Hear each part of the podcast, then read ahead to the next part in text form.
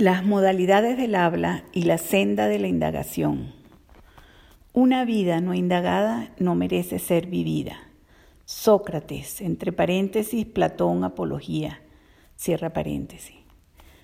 1. Dos modalidades del habla. Cuando examinamos el fenómeno del habla, podemos hacer muy diversas distinciones en su interior. Una de ellas alude a lo que llamamos las modalidades del habla. Esta distinción traza una línea que divide el fenómeno global del habla en dos categorías diferentes, proposición e indagación. Cada vez que una persona habla, lo hace ya sea para proponer o para indagar. Estas dos acciones dan cuenta del conjunto del fenómeno del habla. Cuando hablamos, proponemos o indagamos. Y dentro de este particular juego de distinciones no existe otra alternativa. Todo hablar es una acción y toda acción remite siempre a la díada de la inquietud y del deseo. Actuamos para hacernos cargos de algo, algo que nos inquieta, o porque buscamos la realización de un deseo o un afán. Ambos, inquietud o deseo, nos ayudan a conferirle sentido a nuestro actuar. Algunas acciones permiten acceder mejor a su sentido a través de la noción de inquietud. Para otras, suele ser más útil la noción del deseo. La inquietud aparece más ligada a la experiencia de un cierto desasosiego, a la noción de carencia, a la actitud que busca hacerse cargo de una determinada situación y que muchas veces conlleva la idea de resolver lo que dicha situación plantea. El deseo, por otro lado, enfatiza los aspectos del placer, de satisfacción, de búsqueda de plenitud, de inclinación o gusto personal. Se trata, por lo demás, de términos afines y complementarios que en muchos casos permiten ser intercambiados el uno por el otro. Con todo, cada uno de ellos introduce una connotación particular, un matiz, que nos parece más apropiado para dar cuenta de ciertas acciones, que lo que resultaría si utilizáramos el término alternativo. Así, por ejemplo, cuando voy al médico, hablar de inquietud que me conduce a visitarlo pareciera apropiado. Pero si me preguntan por qué escogí esta camisa y no otra, o por qué invité a esa persona a bailar y no a otra, quizás la noción de deseo pudiera ser la más adecuada. Cuando hacemos una proposición, podemos decir que una de las inquietudes que conduce al orador a hablar es la de dar a conocer su manera particular de observar las cosas. Al proponer un individuo Al proponer, un individuo relata sus experiencias, emite sus opiniones, sugiere determinados cursos de acción, toma decisiones, efectúa alguna petición, etc. En todos estos casos, su hablar remite a sus propias inquietudes y se trata, por lo tanto, de un hablar autorreferido. En su hablar, el individuo habla desde sí mismo y su habla revela su propia individualidad. Cuando indagamos, no dejamos de actuar movidos por inquietudes o deseos, pero en ese caso la inquietud es diferente. La inquietud o el deseo que ahora nos mueve no es la de mostrarnos nosotros mismos, sino la de conocer mejor al otro. La referencia del hablar no está puesta en nosotros, ni en nuestra individualidad, ni en revelar el tipo particular de observador que somos, sino en abrirnos al otro para comprenderlo mejor, para acceder al observador que él o ella es. Lo que nos mueve a hablar en la indagación es la búsqueda de que el otro se nos muestre más. En la indagación, nuestro hablar, por lo tanto, busca hacer hablar al otro. En ese sentido, por lo tanto, la indagación es un hablar al servicio de la escucha del otro. Tal como lo hemos dicho, la indagación es un hablar que tiene como objetivo escuchar. Esto es lo que la mueve. Y hablamos por cuanto sospechamos que de no hacerlo, de no indagar, es posible que el otro calle aspectos de sí mismo que nos interesa conocer. Propongamos o indaguemos, el hablar siempre nos revelará, siempre nos mostrará algo de nosotros. Ello es inevitable. Pero en cada caso se muestran aspectos diferentes. Cuando proponemos, lo que se revela son los múltiples contenidos que conforman el observador que soy. Cuando indagamos, lo que se revela es algo más específico, nuestro interés por saber de los demás. En torno a la proposición. Cuando nos referimos al habla, sucede que muchas veces pareciéramos circunscribirnos a la modalidad de la proposición y no recabamos la importancia de la indagación. Esta suele ser, de hecho, la modalidad del habla normalmente menos desarrollada. La gran mayoría de las personas, cuando hablan, suelen hacerlo para proponer. Si comparamos la frecuencia que en nuestro hablar exhiben tanto la proposición como la indagación, la frecuencia de la proposición suele ser mucho más alta. Ello no descarta que haya algunos individuos bastante más indagativos e incluso algunos pocos que muestran ser más indagativos que propositivos. Pero esa no es la norma. Por lo general, tendemos a ser más propositivos. Eso nos obliga a colocar un énfasis mayor en destacar la importancia de la indagación.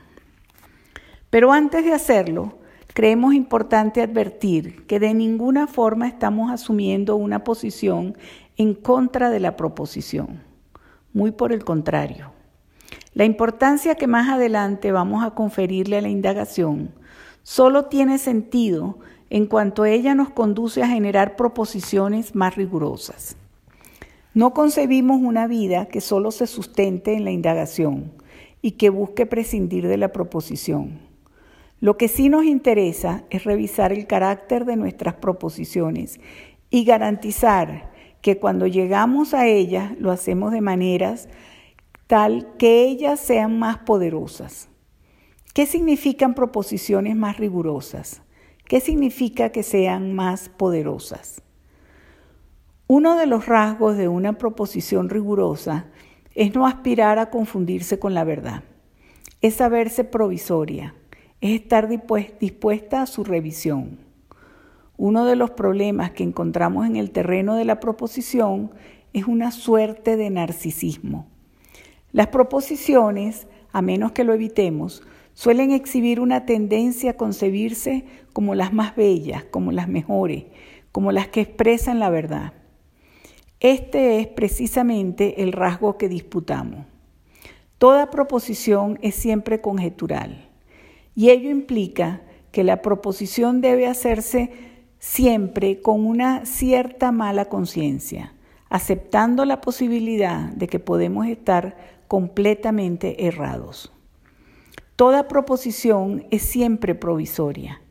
Toda proposición es como un puerto, es como tocar tierra firme. Pero una vez que lo hacemos, es importante que reconozcamos que estamos a la mitad del camino, que la tierra no es nunca tan firme como parece y que pronto deberemos zarpar y volver al mar de la indagación, a buscar nuevos puertos. En este sentido, hablamos de proposiciones más rigurosas. Pero hemos hablado también de proposiciones más poderosas. ¿En qué sentido? Ello puede desarrollarse en múltiples direcciones. Una de ellas, sin embargo, implica reconocer, a menos que nos permitiéramos previamente indagar, nuestras proposiciones serán más superficiales. Toda indagación abre camino y conduce a dominios que sin ella nos sería muy difícil alcanzar. Pero hemos hablado también de proposiciones más poderosas. ¿En qué sentido? Ello puede desarrollarse en múltiples direcciones. Una de ellas, sin embargo, implica reconocer que, a menos que nos permitamos previamente indagar, nuestras proposiciones serán más superficiales. Toda indagación abre caminos y conduce a dominios que, sin ella, nos será muy difícil alcanzar. A través de la indagación despejamos, limpiamos, avanzamos hacia nuevos territorios.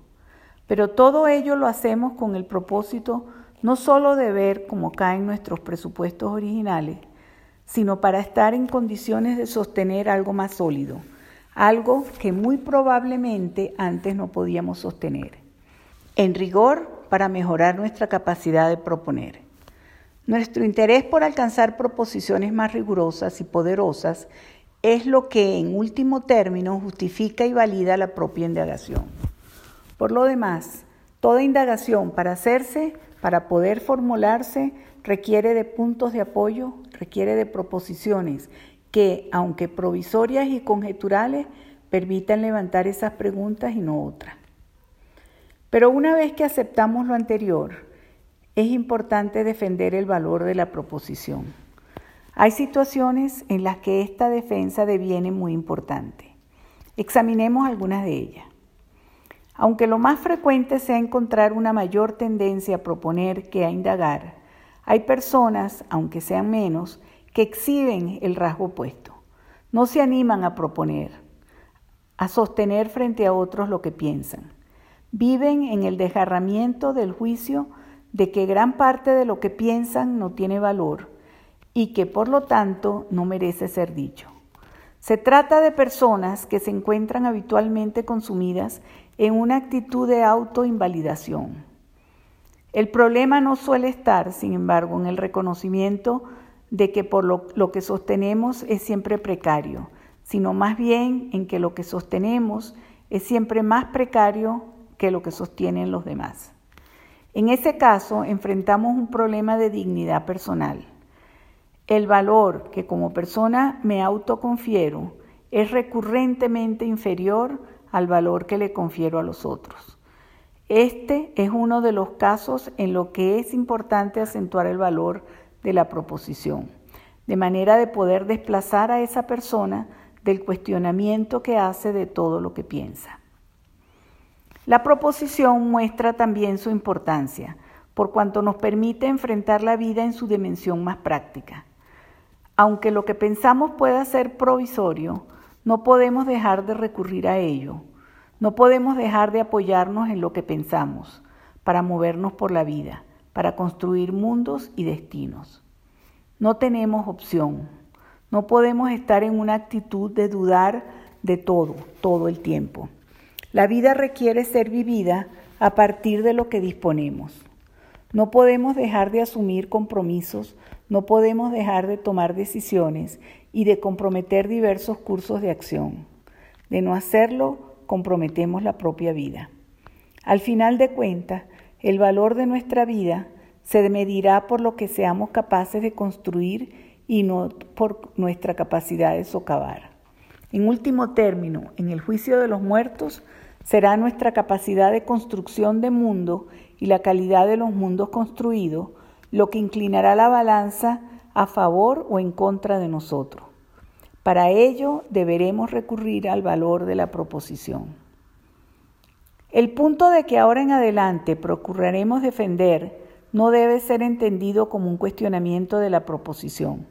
Nuestra defensa de la indagación se realiza buscando incrementar el poder de nuestras proposiciones. De no entenderlo así, nos estaríamos contradiciendo nosotros mismos. Después de todo, estamos escribiendo este ensayo con clara conciencia de que se trata de un acto fundamentalmente propositivo. 2. Ontologización de la indagación. Indagación y educación. Venimos de una tradición en la que se estimula poco la acción indagativa. Cuando éramos niños, sin embargo, no parábamos de indagar. Una pregunta conducía a otro y las respuestas que se nos daban parecían no saciar nuestra curiosidad. Pero en la medida que crecemos, esta capacidad indagativa pareciera irse progresivamente perdiendo. Muchos factores inciden en ello. Por un lado, comenzamos a desarrollar una creciente preocupación con nuestra identidad pública y a menudo pensamos que indagar es exhibir que no sabemos, lo que afectaría negativamente nuestra identidad pública. Nuestros propios padres muchas veces refuerzan esta creencia, dado que comienzan a exasperarse con tanta pregunta. La escuela nos disciplina en esta misma dirección. Nuestra, educación suele premiar las respuestas. Las evaluaciones que de nosotros realiza el sistema escolar privilegian nuestra competencia de contestar preguntas y muy escasamente la competencia de hacerlas. Los, los, maestros parecieran a veces sentirse molestos con los alumnos demasiado preguntones.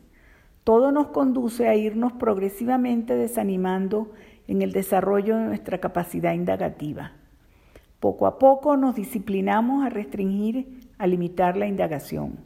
No nos damos cuenta del precio que pagamos por ello. Isidor Isaac Rabi, Premio Nobel de Física, contaba que en su infancia, cuando volvía de la escuela a su casa, lo primero que su mamá le preguntaba era, ¿hiciste alguna buena pregunta hoy en clase, Isaac? Cabe preguntarse, ¿qué, ¿qué pasaría si en la escuela diseñáramos los exámenes de tal manera que además de esperar respuestas correctas, nos muestren que el alumno aprendió la materia, pidiéramos también evaluar las preguntas que a partir de lo aprendido el alumno puede ahora hacerse. Cada aprendizaje es de hecho un desplazamiento hacia un lugar en el que cabe esperar no solo nuevas respuestas, sino también la emergencia de nuevas preguntas. Una experiencia personal me lleva a reforzar lo antes dicho. Luego que terminara mi formación secundaria, viajé a encontrarme con mi familia en Francia, donde mi padre disfrutaba de un año sabático. Mis planes eran volver a mi país al cabo de un año e integrarme allí a la universidad. Estando en París, me enteré que en la Universidad de Sorbonne habría exámenes de admisión para extranjeros que estaban viviendo en Francia.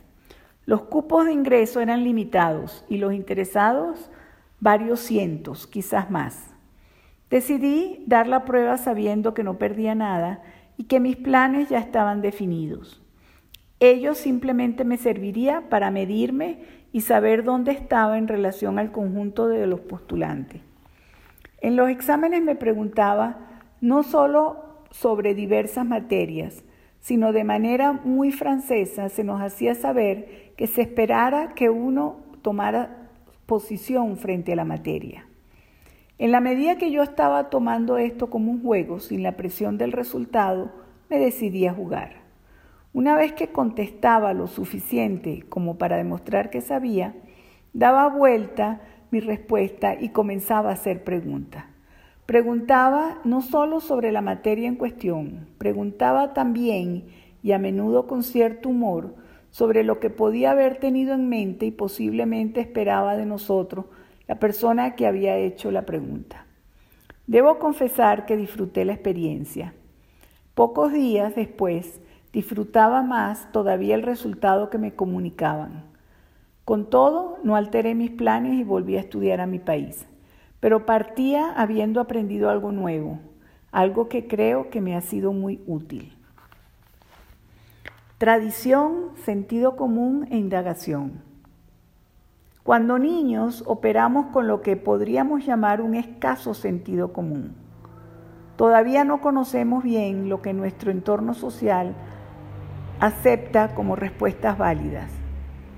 Ese sentido común lo vamos desarrollando poco a poco y a medida que accedemos a él nos produce la sensación de que alcanzamos un territorio sólido cuando decimos esto es algo de sentido común, pareciéramos querer indicar que no merece ser puesto en cuestión.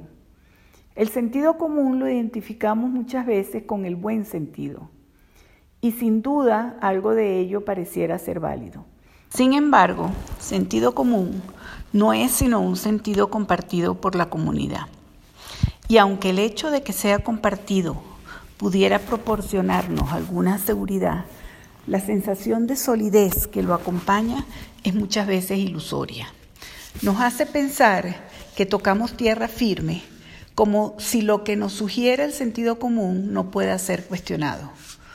Nos olvidamos de que vivimos en mundos interpretativos y que todo examen crítico del sentido común nos conduce inevitablemente a reconocer que la supuesta solidez que el sentido común nos ofrece, en rigor, se sustenta en el vacío o quizás mejor en la confianza y sensación de solidez que nos confiere el consenso.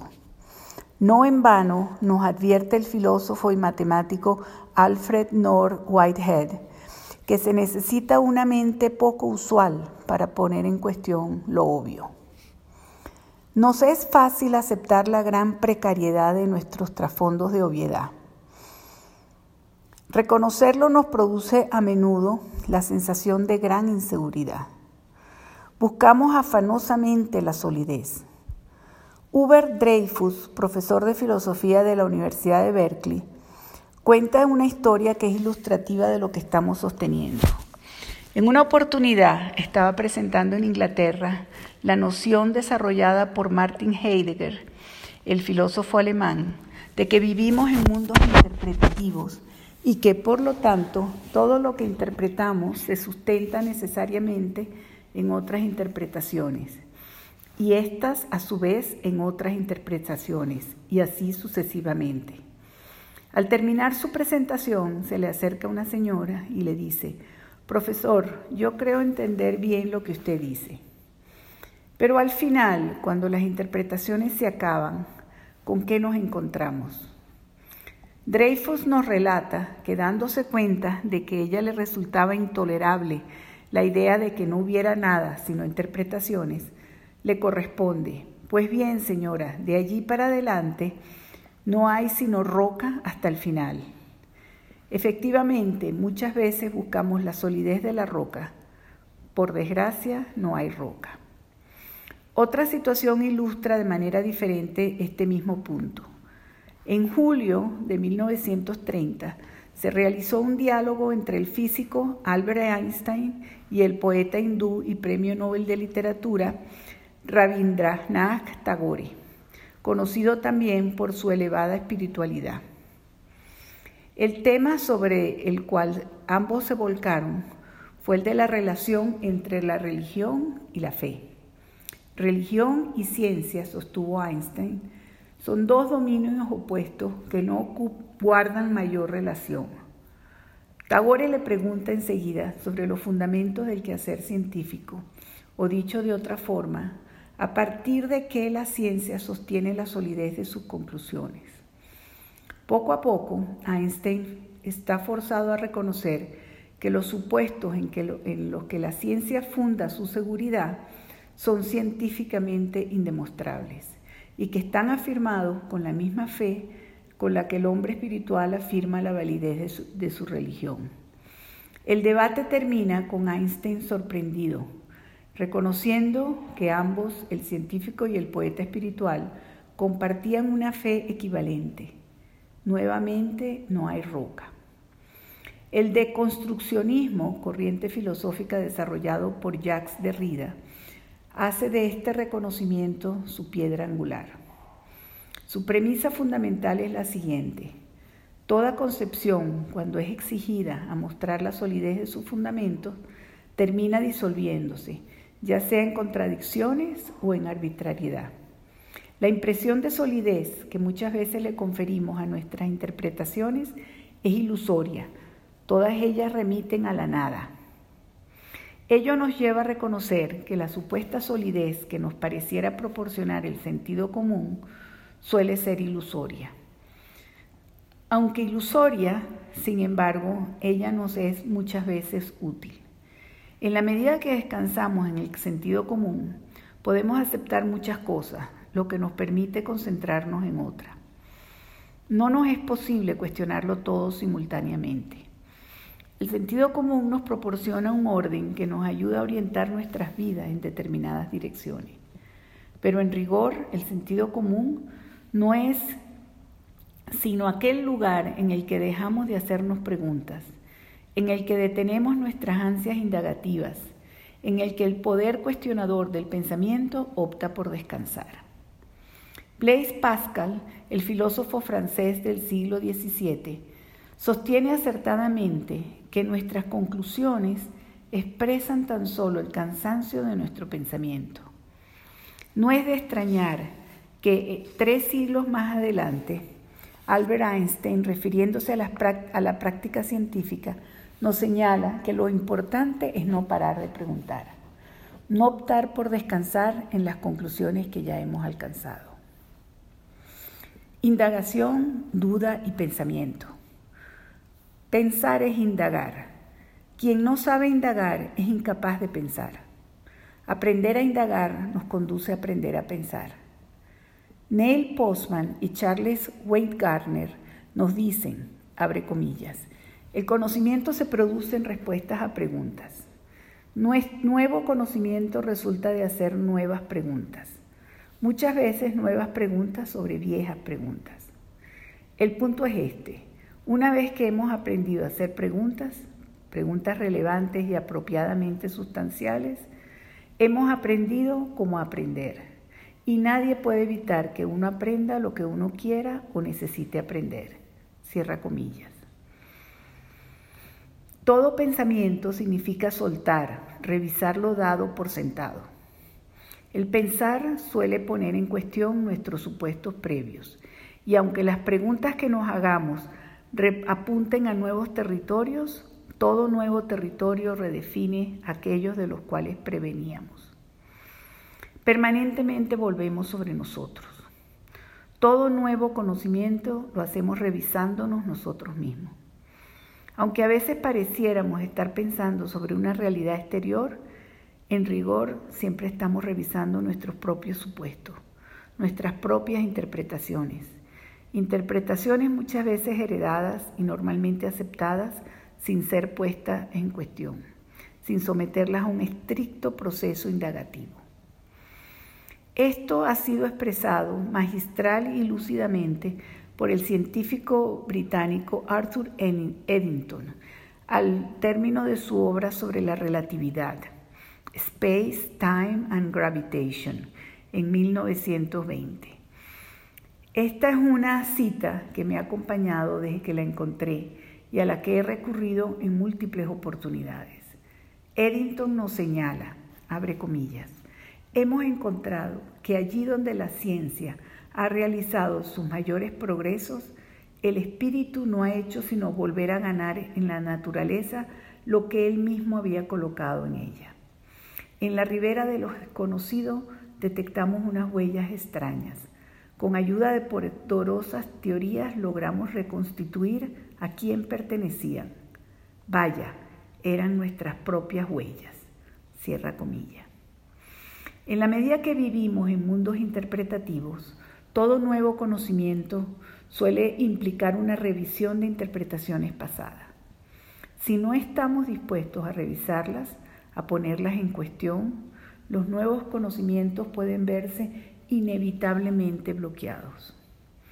Uno de los grandes atributos de un pensador original es precisamente su capacidad de cuestionar sus supuestos iniciales, su falta de temor para soltarlos.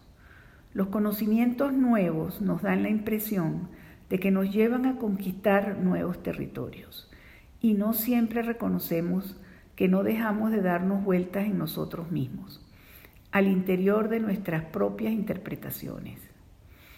Todo conocimiento remite al observador que somos. Todo nuevo conocimiento implica una transformación del observador que hemos sido. Los nuevos territorios no expresan sino una transformación de nuestra propia mirada. La disposición cuestionadora, indagativa, que acompaña al pensar nos habla de una actitud fundamental que lo acompaña.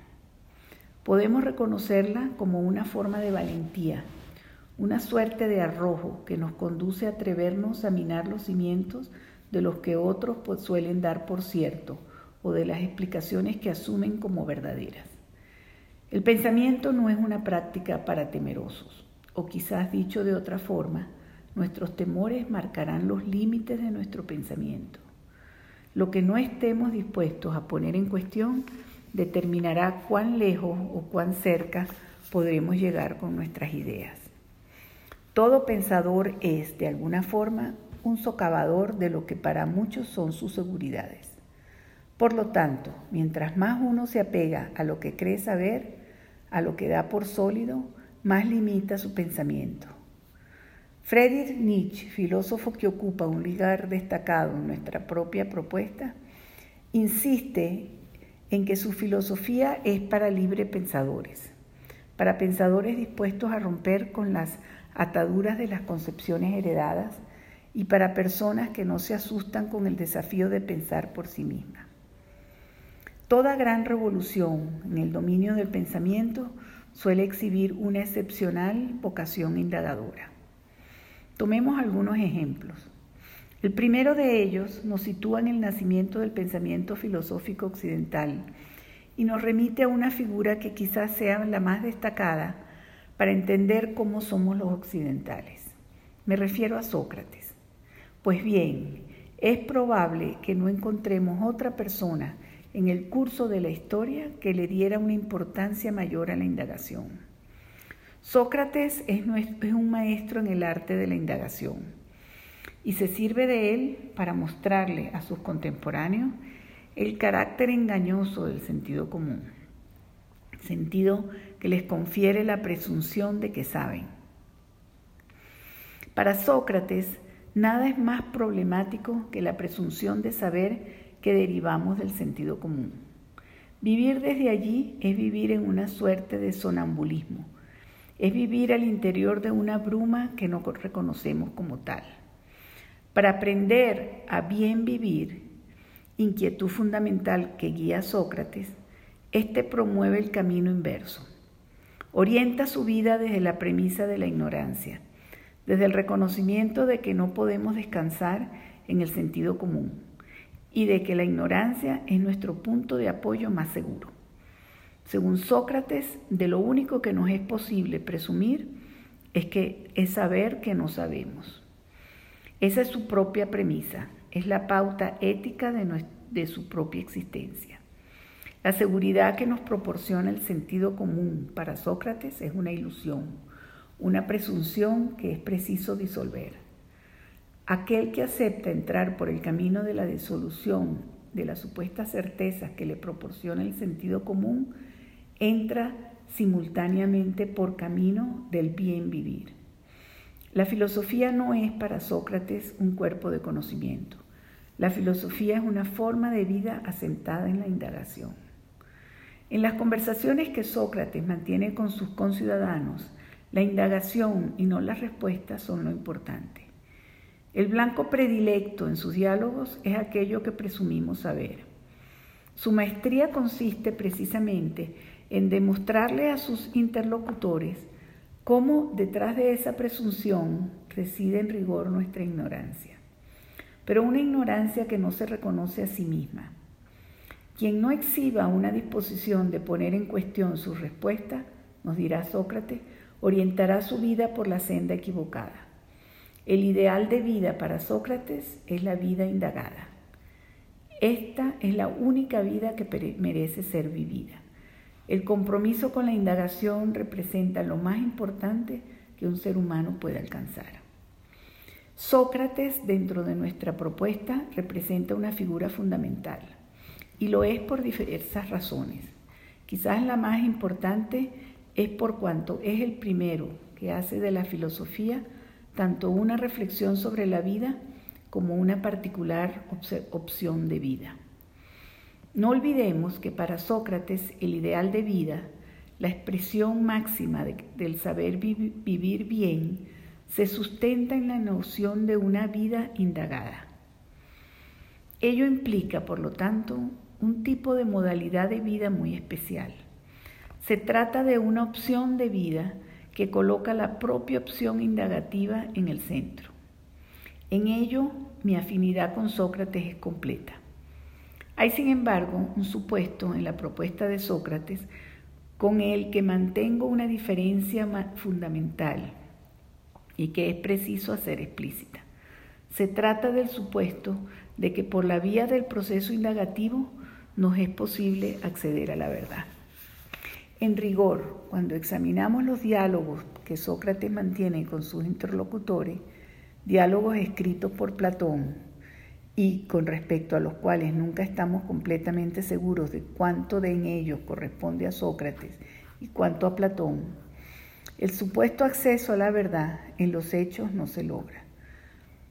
Lo que ellos nos deja es el rigor de un proceso indagativo que muestra las insuficiencias de las presunciones de saber de los interlocutores.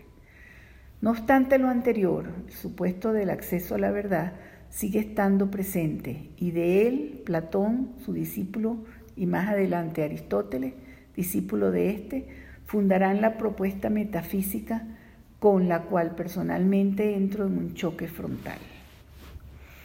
Otro momento importante en la historia del pensamiento occidental se produce en la mitad del siglo XVII. En ese momento pareciera alcanzarse un determinado agotamiento de las formas de pensamiento tradicionales y se produce la búsqueda de modos de pensar distintos.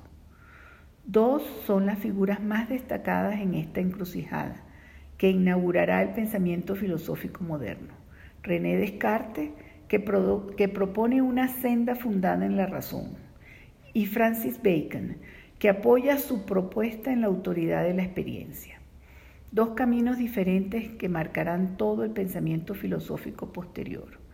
Sin embargo, si bien las sendas son diferentes, ambos coinciden en reivindicar la importancia de la indagación. En ese entonces, la tradición filosófica predominante era el pensamiento escolástico. Este representaba la apropiación que el cristianismo, a través de Tomás de Aquino, había hecho de la filosofía de Aristóteles. Desde la perspectiva escolástica, la verdad se alcanzaba partiendo de la verdad y extendiendo su territorio. La modalidad más expresiva de esta opción era la figura lógica del silogismo propuesta por Aristóteles.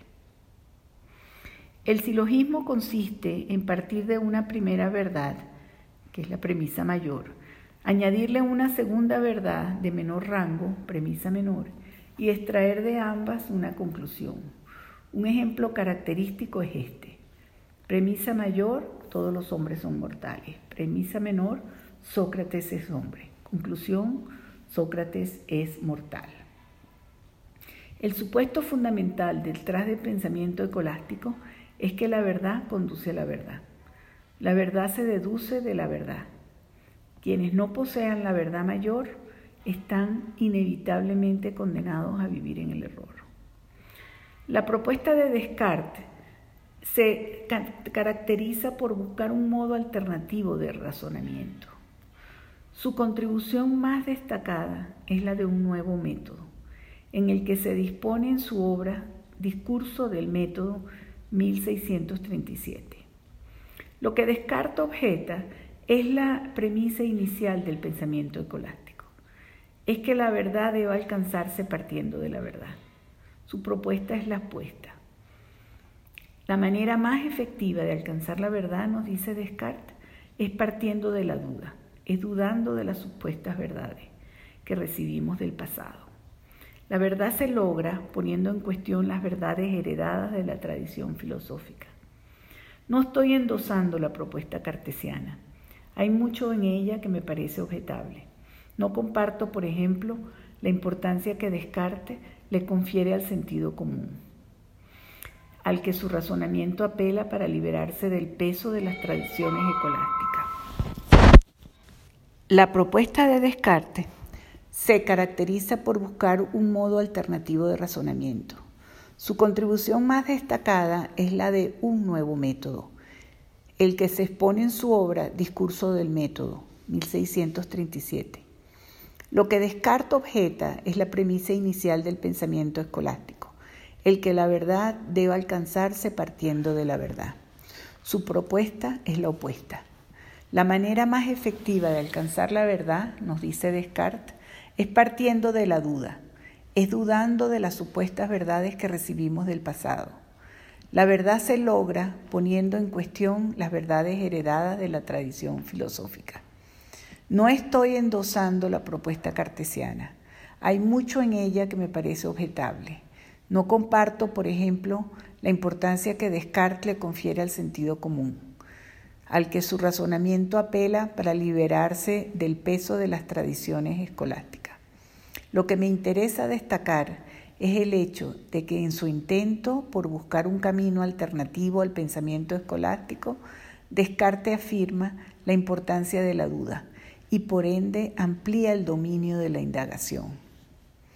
Francis Bacon se enfrenta al mismo problema de Descartes. Su solución, sin embargo, será diferente. La propuesta escolástica de Tomás de Aquino se contenía entre sus diversos escritos en su obra Organum. Bacon articula su propia propuesta en un libro que titula Novum Organum, 1620. Su principal premisa consiste en sostener que la tradición no debe ser lo que guíe nuestro pensamiento y desde donde extraigamos la verdad. Este lugar debe ser ocupado por la experiencia. Para Bacon, la verdad no se hereda ni se la deduce de otras verdades supuestamente afectadas. La verdad requiere ser inducida desde la experiencia. Bacon es el padre del empirismo moderno. Sin embargo, tanto la puesta en cuestión del pensamiento tradicional como la búsqueda de nuevas verdades recurriendo a la experiencia descansan para Bacon en una misma y fundamental competencia, la competencia de dudar y por tanto de cuestionar. Si un hombre parte de certezas, nos dice Bacon, terminará en dudas, pero si opta por partir de las dudas, terminará en certezas. La inducción requiere estar fundada en la indagación. Al colocar la duda en el centro de la reflexión filosófica moderna, tanto Descartes como Bacon sustituyen el dogmatismo propio de la tradición filosófica que había heredado por el escepticismo. Mientras que el dogmatismo parte de aquello que la tradición nos lega como verdadero, sin cuestionarlo, dogma, el escepticismo arranca de la duda, de la puesta en cuestión, y hace de la indagación la herramienta central del pensamiento. El escepticismo se convierte desde entonces en uno de los rasgos más sobresalientes de la modernidad. Indagación y modalidad de vida. Sería un error limitar nuestra comprensión de la indagación al dominio exclusivo del lenguaje sin reconocer que, sin, lugar, sin dejar de pertenecer a dicho dominio, tiene un impacto fundamental en nuestras vidas y en el tipo de ser que somos. Hemos reiterado que el lenguaje nos constituye. Hemos sostenido que, de acuerdo a cómo operamos en el lenguaje, conformamos nuestra existencia. Por lo tanto, cada vez que somos introducidos en una distinción del lenguaje, en una competencia lingüística particular, Cabe preguntarse de qué manera esta distinción, esa competencia se relaciona con la vida. Al hacer lo anterior, realizamos un recorrido que denominamos proceso de ontologización de la distinción lingüística. Habiendo examinado una particular distinción lingüística en su dominio propio, el del lenguaje, la trasladamos ahora al dominio ontológico aquel dominio en el que profundizamos en nuestra comprensión sobre cómo somos los seres humanos, tanto desde un punto de vista genérico como en relación a la manera particular de ser de cada individuo, lo que denominamos su alma. Pues bien, las dos modalidades de habla a las que nos hemos referido, la proposición y la indagación, representan simultáneamente dos modalidades diferentes de existencia. Podemos, por lo tanto, decir que hay quienes organizan la vida a partir de respuestas, mientras que hay otros que lo hacen a partir de preguntas. Se trata de dos opciones que se oponen diametralmente. En la mayoría de los casos, sin embargo, los individuos se sitúan en posiciones intermedias, apoyándose en determinadas respuestas y abriendo dominios delimitados para la indagación. Una pregunta importante a hacerse, por lo tanto, es ¿cuáles son los límites que existen en mi caso particular para el desarrollo de mi capacidad indagativa? En algunos casos puedo hacerme responsable de esos límites. Después de todo, los he trazado yo mismo y me reconozco rechazando la posibilidad de poner en cuestión determinadas posiciones. No obstante, la mayoría de esos límites no han sido establecidos por mí, sino por el sistema al que pertenezco. Provienen de una deriva histórica a la que me he sumado. Abre paréntesis, Heidegger diría que he sido arrojado en ellas, cierra paréntesis, en la medida que he nacido en una determinada época y en una comunidad determinada. Los he hecho míos por cuanto las personas que me rodean los hacían suyos. Y de esta forma nos encontramos viviendo a partir de respuestas cuyas preguntas nunca hicimos. Esas respuestas que he hecho mías, en rigor muchas veces no lo son. Ellas estaban allí esperándome antes de que yo naciera, o las ha desarrollado el sistema al que pertenezco a medida que yo me desenvuelvo en él. Y las he incorporado de una manera similar como he incorporado el aire que respiro. Muchas veces es importante preguntarse por las preguntas que han generado esas respuestas que guían nuestras vidas. ¿Se hicieron realmente alguna vez? Y si se hicieron, ¿no cabía otra forma de responderlas? Uno de los grandes méritos que posee la propuesta de Heidegger consiste en que repone una pregunta, la pregunta sobre cómo somos los seres humanos. Esta pregunta fue levantada hace casi ya 2500 años en Grecia y la respuesta que fue dada fue aceptada desde entonces, casi sin críticas. El gran mérito de Heidegger es el haber sospechado que la respuesta dada merecía ser revisada. En la medida que hemos aceptado esa antigua respuesta, Heidegger nos acusa de haber sucumbido en el olvido del ser. La pregunta por el tipo de ser que somos no volvió a hacerse por mucho tiempo. Sin embargo, según Heidegger, ella merece ser planteada nuevamente, pues de hacerlo, la respuesta podría ser muy diferente. Su propia respuesta al menos lo es. Y ella ha resonado en muchos oídos que han creído escuchar en su filosofía una respuesta más convincente. El descubrirnos viviendo de respuestas a preguntas que no hemos hecho es inevitable. Estamos condicionados por el sistema al que pertenecemos y nos remitimos a las condiciones históricas de nuestra comunidad y de nuestra época. De ello no podemos sustraernos. Somos seres históricos y nunca dejaremos de serlo. Hagamos lo que hagamos, seguiremos siendo un producto de nuestra historia. No nos está dado trascender los límites que la historia nos impone. Incluso cuando desafiamos esa historia, lo hacemos por cuanto las propias condiciones históricas lo permiten. Seguimos siendo seres históricos. Pero sin negar lo anterior, cabe entonces preguntarse cuáles son exactamente esos límites. Descubrimos que no nos es posible establecerlos, que no nos es posible incluso conocerlos, pues de hacerlo estaríamos en condiciones de trascenderlos, de visualizar un más allá de esos límites. Nuestra mirada solo tiene el alcance que tales límites nos permiten y no está en nosotros la posibilidad de evitar el condicionamiento histórico. Tenemos la posibilidad de ser de infinitas maneras, pero todas ellas estarán inevitablemente sujetas a nuestras condiciones históricas. Para todos los efectos prácticos, podemos vivir la vida como si fuéramos libres, como si tales límites no existieran, no existieran pero en rigor la libertad es una opción que solo se conjuga al interior de la propia historia y de su propio condicionamiento.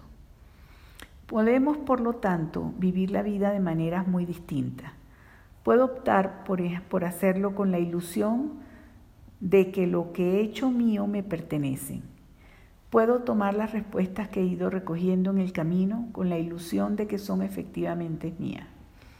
En este caso, no seré sino el eco de mis condiciones históricas, aunque lo haga creyéndome libre.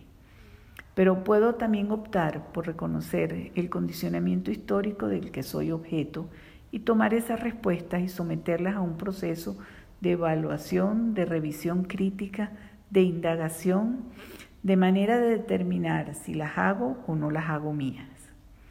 ¿Puedo vivir siendo pasivamente el mero reflejo de mis condiciones históricas o hacer de ellas el producto de mis acciones? Hay quienes alcanzan ambiciones incluso mayores y sabiéndose históricamente condicionados, aspiran a incidir en el curso de esa misma historia. A ellos los llamamos líderes. Proposición, indagación y ser individual. Buena parte de lo que hemos dicho hasta ahora quizás podría sintetizarse en lo siguiente. Tendemos espontáneamente a ser más propositivos que indagativos. Sin embargo, proposición e indagación tienen valencias muy distintas, tienen pesos. El hablar, que no es el producto de un proceso indagativo, suele no ser nuestro hablar. Nuestra voz suele ser un eco de otras voces, de voces que provienen de otras personas, muchas veces de otras épocas, por lo tanto de nuestra historia. Voces que extraemos acríticamente del sentido común de la comunidad a la que pertenecemos. Nuestra voz solo repite voces ajenas. Cuando somos meramente propositivos, todavía no somos realmente nosotros. Vivimos de nuestras vidas creyendo que ellas son nuestras, pero en rigor los libretos han sido escritos por otros. Lo que decimos, lo que hacemos nos no remite a un fondo nuestro, pues aquello que podríamos llamar nuestro todavía no lo hemos construido. Somos solo a medias y no nos damos cuenta. No somos capaces de reconocer que nuestra vida de mantenernos allí es profundamente inauténtica. Y mientras nos mantengamos allí, todavía no hemos sido realmente de acuerdo a lo que podríamos. Y muchas veces no lo sabemos. Nuestro ser no es algo dado, es algo por construir. Y mientras sigamos en la mera proposición, lo que podríamos ser está todavía por venir. Nuestra mayor responsabilidad en la vida es hacerlo devenir. Nietzsche nos desafía y nos emplaza. Deviene quien e-, tú eres. Tu ser es un proyecto por construir. Lo que seas dependerá de ti y está en tus manos, en tus acciones. Somos responsables del ser que podremos llegar a ser. Ese ser por construir es lo más importante en nuestras vidas. Es en esto donde la indagación nos muestra su importancia. A diferencia de la proposición, en la indagación comenzamos a ser nosotros. La indagación nos conduce por uno de los caminos de nuestro devenir. Cada vez que indagamos, que nos preguntamos por el sentido de algo, que colocamos en cuestión alguna premisa, Iniciamos el camino hacia nosotros mismos. Emprendemos el vuelo hacia una mayor autenticidad. Cada vez que indagamos, abrimos la posibilidad de sustituir voces ajenas por voces que serán cada vez más nuestras. Disipamos los ecos que en nosotros habitan. A través de la indagación iniciamos el proceso de nuestra propia construcción. Desde la indagación, desde la capacidad de poner en cuestión de dudar, no iniciamos un proceso que nos lleve a la verdad o a las certezas que nos plantean los primeros filósofos modernos. La verdad no la alcanzaremos nunca, pues no está a nuestro alcance, pero sí alcanzaremos una mayor autenticidad. A través de la indagación comenzaremos poco a poco a devenir nosotros mismos. Pero ese ser que devendremos no es el ser que estuvo siempre allí esperando a ser develado o liberado. Será un ser construido por el propio camino recorrido. La libertad se manifestará en la manera como lo recorremos. Volvamos un minuto a Descartes. En su discurso del método, el filósofo opta por dudar de todo lo que ha creído saber hasta entonces. Duda incluso de su propia existencia. Decide revertir por completo la propuesta de la escolástica y hacer exactamente lo contrario de lo que ella establece. La duda será su punto de partida y no la verdad. Nada será considerado como verdadero, nada que no haya pasado por el tamiz de la duda, de la indagación del propio filósofo. Al hacerlo, sin embargo, se enfrenta a una primera experiencia. En la duda se reconoce. Al percibirse dudando, se percibe a sí mismo, dudando. En su duda reconoce una señal inequívoca de que existe, lo que lo lleva a exclamar, dudo, luego existe. Reconociendo que la duda, el proceso de indagación que ella conlleva, es la base del pensar, Descartes propio pronto altera esta primera formulación y la convierte en pienso, luego existo. Cogito ergo sum. De esa premisa arranca el racionalismo moderno. En ese tránsito del dudar al pensar, Descartes va muy rápido y pienso que se pierde de algo importante. Proponemos detenernos algo más en la duda antes de convertirla en pensamiento. Lo que deseamos es destacar que la duda, sustento de la indagación, posee un poder especial para constituirnos en seres autónomos. Mientras no indaguemos en el bagaje que hemos recibido, seremos meras cajas de resonancia. Nuestro ser será fundamentalmente el receptáculo de lo que encontramos a la mano, ya dispuesto en la historia de nuestra comunidad y que nos está dado por nuestra constitución biológica. A partir de lo anterior, asumimos una determinada particularidad que nos conduce a reconocernos diferentes de otros. Y a partir de ese reconocimiento generamos una suerte de ilusión de ser somos por cuanto nos sabemos diferente. Lo que nos constituye es la diferencia. Sostenemos que la diferencia no es un criterio suficiente para constituirnos en un ser que logre hacer mejor uso de sus posibilidades de ser. Desde el reconocimiento de la diferencia, todavía no somos un ser constituido desde la autenticidad. Solo devendremos en seres auténticos en la medida que pongamos en cuestión mucho de lo que hemos tomado de prestado. Seremos seres auténticos en la medida en que seamos capaces de reapropiarnos de aquellas maneras de conferir sentido que hemos encontrado a la mano y que generaremos nuevos sentidos por cuenta propia. Es por sobre todo la duda la que desencadena el cuestionamiento propio de la actividad indagativa lo que me conduce a una existencia auténtica. La duda no solo busca revelar el ser que somos, por sobre todo nos conduce a ser desde la autenticidad.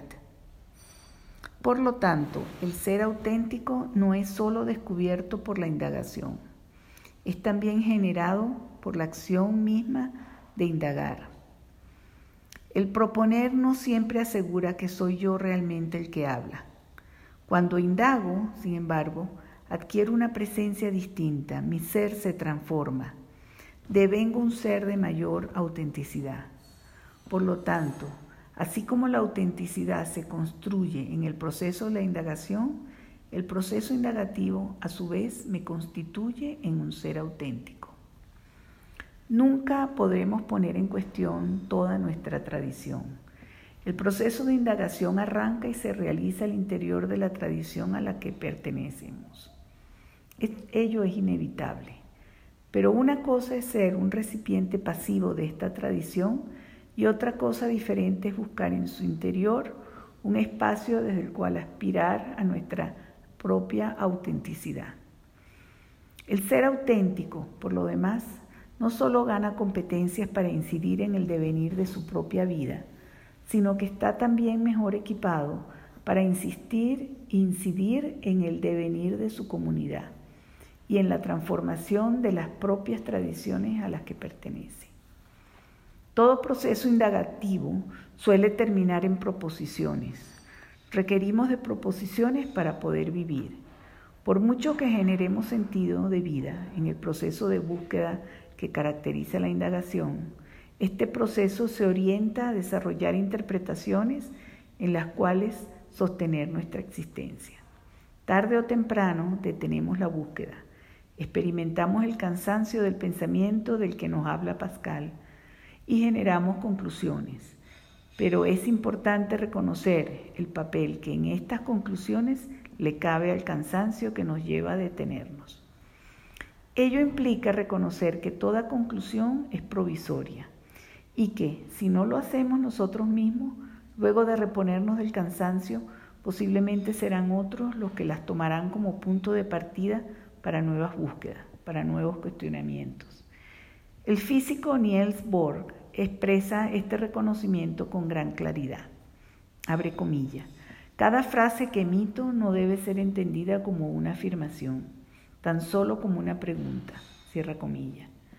Todo lo que afirmamos debería llevar el sello de la conjetura. Dos modalidades de vida. De lo dicho, podemos reconocer dos opciones de vida diferentes, de fuertes contrastes en su extremo, aunque el rigor representa un continuo en el que cada individuo se sitúa más hacia un lado o hacia el otro. Tenemos por un lado la vida que se inclina por el camino de la proposición y la vida que opta por la senda de la indagación. Ya hemos señalado algunas de las implicancias de cada una. Quien privilegia el camino de la proposición se desvía hacia una existencia inauténtica. Muchas veces sus opiniones se confunden con las opiniones ajenas y pareciera no tener voz propia. Heidegger describe acertadamente el fenómeno de la inautenticidad. Nos muestra cómo, cuando ese individuo es requerido para que justifique sus haceres, no es capaz de exhibir una voz propia y tiende a diluirse en un sujeto amorfo y colectivo. Las cosas que hace las hace porque así se hacen. Se viste como se viste, porque así se usa. Se comporta como se comporta, porque así se estila. Ese sé que aparece en su respuesta nos revela la dificultad de reconocerse a sí mismo como sujeto. Nos muestra su carácter pasivo cuánto somos nosotros mismos y cuánto solo lo hemos tomado prestado de los demás. De cuánto de lo que hacemos podemos dar razones propias o cuán propias son realmente las razones que damos considerándolas propias. Las respuestas posiblemente no serán nunca terminantes. Muy pocas veces nuestras razones son real y exclusivamente nuestras.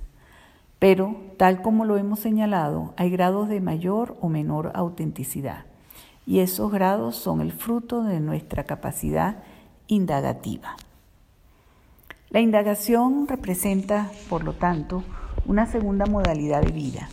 Quien vive desde la indagación concibe su existencia como un camino de búsqueda. Suele estar consciente del carácter conjetural y provisorio que guardan sus conclusiones muestra una mayor disposición a revisar sus interpretaciones, una disposición a soltarlas si es necesario, a reemplazarlas por otras. Cada experiencia que vive, cada nuevo encuentro, representan oportunidades de descubrir algo nuevo, de aprender algo distinto, de ser transformado en un ser diferente. Sus certezas son menores y nunca absolutas. La experiencia del misterio se repite constantemente y suele estar abierto al asombro. En la medida que esta misma disposición indagativa se exprese en su relación con los demás, será capaz de escucharlos, por tanto de conocerlos mejor, y la calidad de sus relaciones con ellos será posiblemente mejor. Esto no es extraño. Al mostrarse más dispuesto a escuchar a los demás, estos se verán estimulados a abrirse más frente a lo que él o ella puedan decirles. Su inquietud por saber más de los demás generará en ellos muy posiblemente un mayor interés hacia él o hacia ella.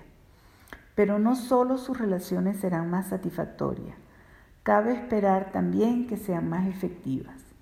Todo ello es muy probable que se manifieste en mejores modalidades de convivencia. Hay, por tanto, un aspecto adicional que creemos importante. Hoy en día enfrentamos lo que algunos han llamado las crisis de las metas narrativas. Ello alude a esos grandes discursos interpretativos que en el pasado hacían de referentes de sentido de nuestra experiencia y de nuestra existencia. Esta situación es lo que se conoce bajo el nombre del postmodernismo, rasgo que algunos le atribuyen a nuestra época.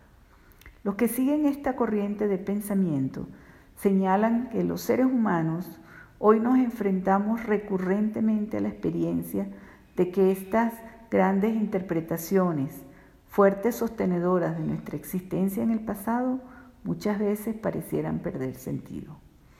Ello no acontecía así, de manera tan generalizada en el mundo de nuestros abuelos. La expansión de este fenómeno al conjunto de la sociedad pareciera ser un rasgo propio de nuestros tiempos. De aceptar que ello es válido, o que por lo menos en la actualidad esto es válido para un número creciente de individuos, esto nos plantea que uno de los problemas más importantes de nuestra época es el saber resolver las sucesivas crisis de sentido que resultan de la pérdida de poder que exhiben esas metas e interpretaciones. Para nuestros abuelos, los problemas de sentido de la vida apuntaban, por lo general, a cómo adecuar su existencia a un referente de sentido establecido por esas metas narrativas que normalmente no se cuestionaba. Allí estaba representado el sentido de la vida, firme, sólido como roca. El problema consistía en saber adecuarse a él. Hoy el problema es diferente. Comenzamos a darnos cuenta de que no hay roca o que las que creemos que lo son, cuando nos apoyamos en ella, parecieran venirse abajo y no ser capaces de sostenerlo. Cuando encaramos e-, esa experiencia, cuando no sabemos dónde encontrar el sentido, quien ha llevado hasta entonces una vida por el camino de la proposición, se suele descubrir desarmado y no sabe qué hacer. Vive la crisis con la sensación de naufragio. Lo que antes se sujetaba y era duro, ahora pareciera hacerse agua. Quien por el contrario está habituado a caminar por la senda de la indagación, se encuentra al menos mejor equipado. Ello no logra evitarle la crisis, pero lo provee de mejores herramientas para enfrentarla. En su capacidad indagativa encuentra las competencias para desarrollar un proceso de regeneración de sentido, de búsqueda de nuevos referentes interpretativos, desde los cuales volver a sostener su existencia. No nos olvidemos, uno de los rasgos fundamentales que caracteriza al ser humano es el hecho de que requiere sustentar su existencia en el juicio de que su vida tiene sentido. Cuando por diversas razones se descubre incapaz de mantener vivo ese juicio, su propia vida queda comprometida y se enfrenta a la posibilidad del suicidio. Quien sabe hacer de la búsqueda una fuente de sentido de vida, vive mejor la experiencia de saberse perdido, en la medida que pueda generar esperanza en la búsqueda. Su capacidad de indagar, de preguntarse, puede ser capaz de sostenerlo. Pero quien se ha habituado a que su sentido de vida le haya sido conferido por determinadas respuestas, cuando éstas se derrumban, se siente huérfano, abandonado por sus respuestas y muchas veces desesperado. Descubre que había vivido su vida con la impresión de que él poseía cierta respuesta. Ahora descubre que en realidad esas respuestas lo poseían a él. Cuando procuramos conocer a alguien, puede ser útil preguntarse sobre las preguntas que dan cuenta de la forma de ser de esa persona. ¿Qué pregunta se hace? De esas preguntas, ¿existen algunas que juegan un papel especial en guiar su vida? en hacer que ella vaya en determinada dirección y no en otra. Quizás podemos reemplazar el término pregunta por el de búsqueda. De la misma forma nos podemos preguntar cuál es el tipo de preguntas que esa persona no se hace y por qué. ¿Qué la detiene? ¿Opera acaso al interior de un sistema que no le da lugar a esas preguntas? ¿O existe acaso algún temor que lo detiene? Todo ello no es trivial. De una manera importante, nuestras preguntas o la ausencia de ellas nos constituyen. Ellas definen un tipo de existencia particular. En mayor o menor grado tenemos áreas en las que hacer preguntas es un tabú. Eso no puede jugar sino un papel determinante en nuestras vidas. Hay personas, por ejemplo, que eluden cualquier pregunta sobre la muerte. Hay otros que rehuyen las preguntas sobre la sexualidad. ¿Cuáles son las preguntas que tú rehuyes? ¿Qué impacto tiene eso en tu vida? ¿Y qué pasaría si nos atreviéramos a preguntar? La autoindagación. La indagación puede ser dirigida en muchas direcciones. Pocas, sin embargo, tienen la importancia de aquella que dirigimos sobre nosotros mismos. Lo curioso es que muchas veces creemos que ello no es necesario. Vivimos desde la ilusión de creer que nos conocemos. No cabe duda de que tenemos algún conocimiento de nosotros. Después de todo, estamos siempre con nosotros mismos y somos sujetos de nuestras propias experiencias. Tenemos la impresión de saber lo que sentimos y por qué lo sentimos. Tenemos también la idea de que sabemos por qué actuamos y por qué lo hacemos de la forma como lo hacemos. Pareciera no quedar mucho por saber. Pocas cosas son más difíciles de disolver que esta ilusión de que nos conocemos. Sin embargo, mucho de lo que sostenemos sobre nosotros permite ser disputado. Hay un experimento ya clásico en biología que nos muestra algo de esto. Fue realizado por Roger, Sperry en la década de los 70. Sperry trabaja con individuos que tienen afectado el cuerpo calloso en el cerebro y que por lo tanto tienen comprometida la comunicación entre ambos hemisferios cerebrales. Lo que el experimentador hace es entregarle al individuo investigado una instrucción de manera que ésta le llegue a un determinado hemisferio. Al recibir la instrucción, el individuo la ejecuta. Enseguida se le pregunta por qué hizo lo que acababa de hacer. Pero la pregunta se le hace de manera que ésta sea recibida por el otro hemisferio. En la medida que el individuo no tiene comunicación con el hemisferio que recibió la instrucción, desde el hemisferio que recibió la pregunta genera una explicación que no guarda ninguna relación con el hecho de que hizo lo que hizo por cuanto le fue instruido a hacerlo. Reconociendo, sin embargo, que lo hizo, inventa una razón, pero no se percata del hecho de que la ha inventado. Tomemos este ejemplo a colación, pues nos ilustra un fenómeno que no solo sucede con los individuos que tiene afectado el cuerpo calloso. Las razones que damos sobre el sentido de nuestros comportamientos y las explicaciones que damos sobre nosotros mismos muchas veces son tan arbitrarias como lo que nos revela el experimento de Sperry. Ellas no son sino interpretaciones sobre tales comportamientos y sobre nosotros. El que sean nuestras no implica que ellas sean necesariamente o que tengan más validez que las que pudieran ofrecer otros. Este experimento nos revela que los seres humanos tendemos a explicar todo lo que reconocemos que nos acontece, independientemente de la validez de las explicaciones ofrecidas. Todo lo que observamos lo llenamos espontáneamente de explicaciones y muchas veces lo hacemos de manera completamente arbitraria. ¿Cuántas veces no nos sucede que creemos que nos comportamos de una particular manera debido a determinadas razones para luego descubrir que quizás había razones muy diferentes? de las que previamente no sospechamos. ¿Cuántas veces no nos acontece que otro nos muestra una dimensión de nosotros que modifica nuestras propias interpretaciones? Cuando hemos abordado el tema del aprendizaje, hemos sostenido que es posible trazar una distinción que separa, por un lado, lo que sabemos que sabemos y lo que sabemos que no sabemos, y por otro lado, lo que no sabemos que sabemos y lo que no sabemos que no sabemos. Este segundo espacio lo hemos llamado ceguera cognitiva. Es preciso advertir que el término ceguera no nos gusta por cuanto nos lleva a presuponer que existe algo allí que no vemos, algo que efectivamente está allí, y tiene el riesgo de hacernos olvidar que solo operamos en territorios interpretativos. Haciendo esa salvedad, volvamos al fenómeno de la ceguera cognitiva. Lo que nos interesa sostener es que nosotros, para nosotros mismos, nos situamos en el espacio de nuestra ceguera cognitiva. A pesar de la presunción que sabemos de conocernos, y es más, de conocernos mejor de lo que nos conoce cualquier otra persona, en rigor nos conocemos muy poco. Somos profundamente misteriosos ante nuestros propios ojos. Nietzsche lo dice de una manera magistral. Nosotros, los que nos conocemos, no somos desconocidos. Pero lo interesante es que este desconocimiento de nosotros mismos no se acompaña con una falta de interpretaciones sobre cómo somos.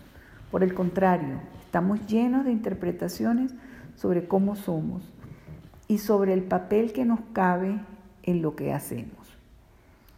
Pero por lo general estas interpretaciones suelen ser deficientes y con una alta carga tergiversadora. Lo que pensamos sobre nosotros mismos pocas veces logra sostenerse una vez que desarrollamos un proceso indagativo riguroso. Es posible que para algunos lo que acabamos de decir pueda sonarles muy extraño. Pues bien, lo que estamos sosteniendo es precisamente el hecho de que le suene extraño no es extraño. En la medida que creemos que nos conocemos, la idea que afirma que no somos desconocidos no puede resultar sino muy extraña. La reacción de extrañeza, por lo tanto, no contradice lo que decimos. Es una reacción esperada. Lo único que en rigor puede invalidar la idea de que no nos somos desconocidos es el iniciar con nuestro rigor un proceso de indagación dirigido hacia nosotros mismos y verificar lo que en él sucede. Allí determinaremos cuánto efectivamente nos conocíamos. El resto solo conduce a una discusión inútil. La idea de que nos somos desconocidos, con todo, dista de ser nueva. Los griegos ya se habían percatado de lo que sostenemos. No en vano, en el santuario de Delfos, uno de los lugares religiosos más importantes del mundo griego, se leía la inscripción, Conócete a ti mismo. Este mensaje ejercería gran influencia en el pensamiento y en general en la cultura griega. Sabemos que Heráclito, filósofo jónico con quien mantenemos gran afinidad, declara con orgullo, indagué en mi propia naturaleza abriendo con ello un amplio camino de exploración que luego será seguido por muchos otros. Hemos sostenido arriba cómo Sócrates compromete su vida a este esfuerzo de poner en cuestión los presupuestos de los cuales operamos o creemos. La idea de que nos somos desconocidos, con todo, dista de ser nueva. Los griegos ya se habían percatado de lo que sostenemos. No en vano en el santuario de Delfos, uno de los lugares religiosos más importantes del mundo griego, se leía la inscripción, Conócete a ti mismo. Este mensaje ejercía eh, o ejercería gran influencia en el pensamiento y en general en la cultura griega. Sabemos que Heráclito, filósofo jónico con quien mantenemos gran afinidad, declara con orgullo, abre comillas, indagué en mi propia naturaleza, cierra comillas, abriendo con ello un amplio camino de exploración que luego será seguido por muchos otros. Hemos sostenido arriba cómo Sócrates compromete su vida a este esfuerzo de poner en cuestión los presupuestos desde los cuales operamos o creemos operar y destaca la importancia de una vida sustentada en la actividad indagativa. Lo de Sócrates tampoco debe extrañarnos. Todo filósofo de la vida, de alguna forma, no puede prescindir de este proceso de indagación interna. Quien concibe la filosofía no como conocimiento, sino como forma de vida, sabe de la importancia de indagarse a sí mismo. Luego de Sócrates, el segundo gran filósofo de la vida ha sido Friedrich Nietzsche. Su propia vida, como él mismo lo manifiesta, es un proceso permanente y profunda de indagación personal. No se da cuartel, es implacable consigo mismo. Desmonta una y otra vez sus propias versiones idealizadas y tergiversadoras de sí mismo. Sigmund Freud, nos señala que, que, no ha conocido otra persona que haya realizado un proceso de introspección tan profunda con con el que como el que lleva a cabo Nietzsche. Con todo, debemos reiterar nuevamente algo que señalábamos con frecuencia. El ser humano no es un ser acabado, sino un ser en un proceso de construcción permanente.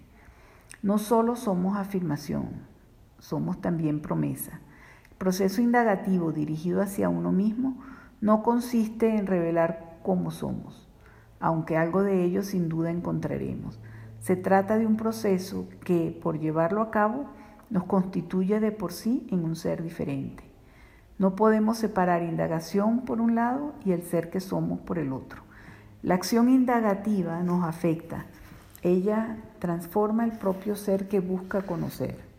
El ser es un proceso de indagación, es diferente del ser que no se indaga y va siendo diferente en la medida que la propia indagación avanza. Hemos sostenido que la acción genera ser. La indagación es una acción que ejecutamos y toda acción nos constituye. Por lo tanto, por el hecho de ejecutarla, ello me constituye de una manera particular, manera que no se produciría si optara por no indagarme. Lo hemos dicho tantas veces. El mayor desafío que enfrentamos los seres humanos no es el conocernos a nosotros mismos. El mayor de nuestros desafíos es el de inventarnos a nosotros mismos. Los seres humanos participamos con los dioses en el acto sagrado de nuestra propia creación. Lo hacemos con nuestras acciones y una de estas acciones es la, acción de indagarnos a nosotros mismos. Platón, citando precisamente a Sócrates, nos dice en su apología algo que recoge todo lo anterior. Una vida no indagada no merece ser vivida. Una vida sin desplegar el gran poder indagativo que poseemos los seres humanos es una vida vivida muy por debajo de nuestras posibilidades. Es una vida en gran medida desaprovechada. El poder indagativo que poseemos nos permite proporcionarle a la vida un sentido de plenitud, marcado por una búsqueda y permanente, que de lo contrario no seremos capaces de obtener. 3. Fenomenología de la acción indagativa. La indagación y la escucha. Hemos dicho que el escuchar es activo.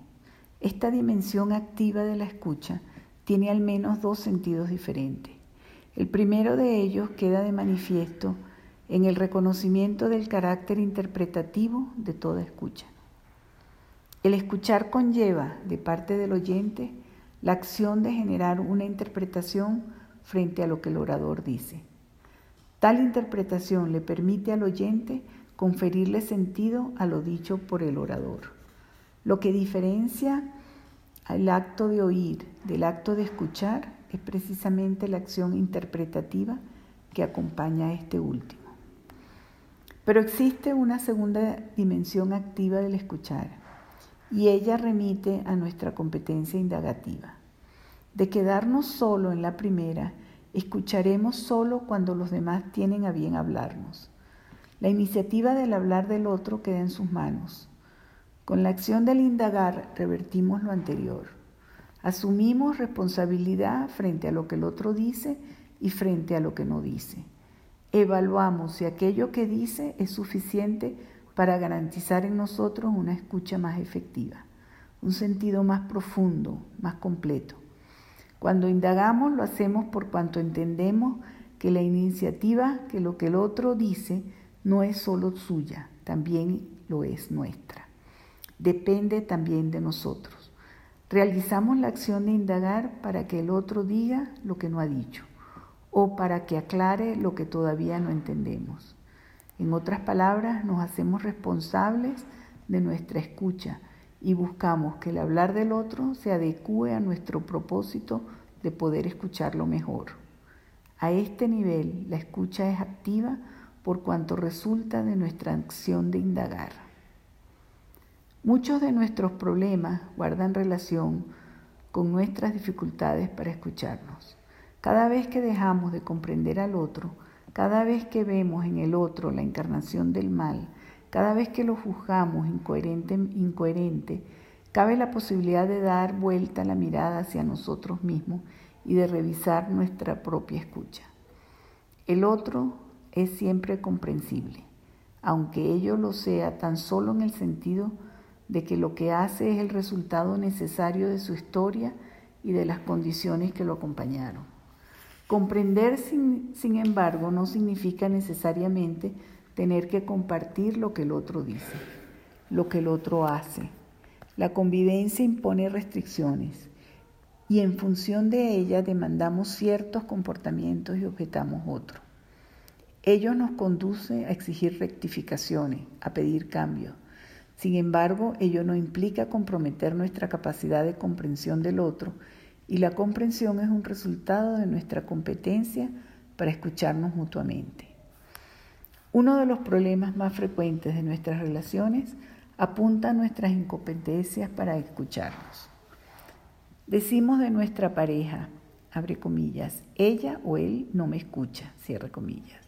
Entre padres e hijos oímos frecuentemente el reclamo, abre, comillas, no me escucha, cierre comillas.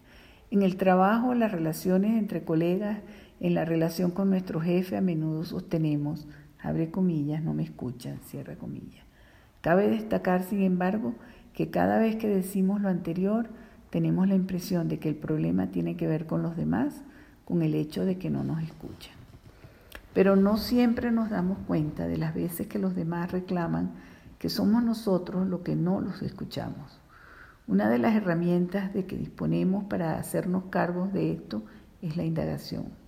¿Cuántas veces le pedimos a los demás que nos digan más sobre lo que nos han hecho o sobre lo que piensan? Cuando indagamos, cuando interactuamos con los demás, si lo, si lo hiciéramos muy posiblemente se sentirán más escuchados.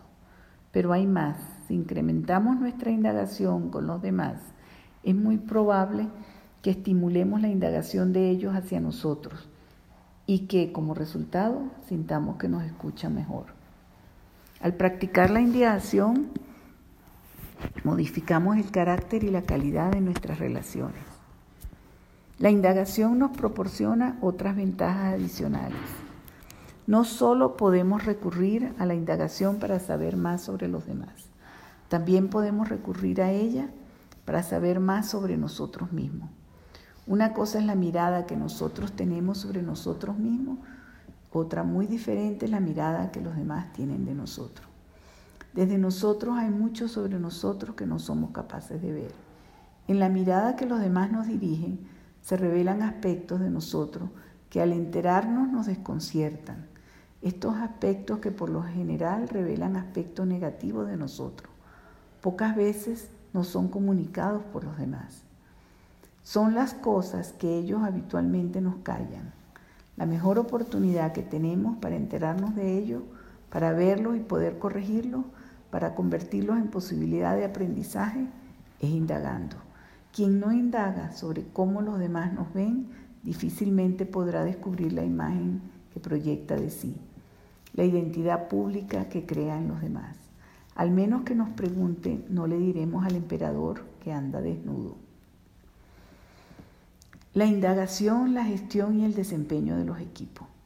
Chris Argyris, profesor de la Universidad de Harvard, de quien por lo demás hemos tomado esta distinción inicial entre proposición e indagación, nos ha mostrado que ella reviste especial importancia para evaluar cuál efectiva es la comunicación entre las organizaciones.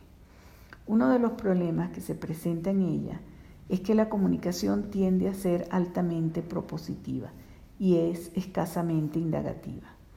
Ello, según Argyris, termina comprometiendo el desempeño global de la organización. Para mejorar su nivel de efectividad, las organizaciones deben aprender a ser más indagativas. Un punto similar nos lo reitera permanentemente el teórico sobre los temas de gestión y empresa, Peter Drucker. Este nos insiste en el hecho de que la gestión empresarial no siempre es capaz de distinguir entre lo que él llama doing things right, hacer las cosas bien, y doing the right thing, hacer lo que es adecuado.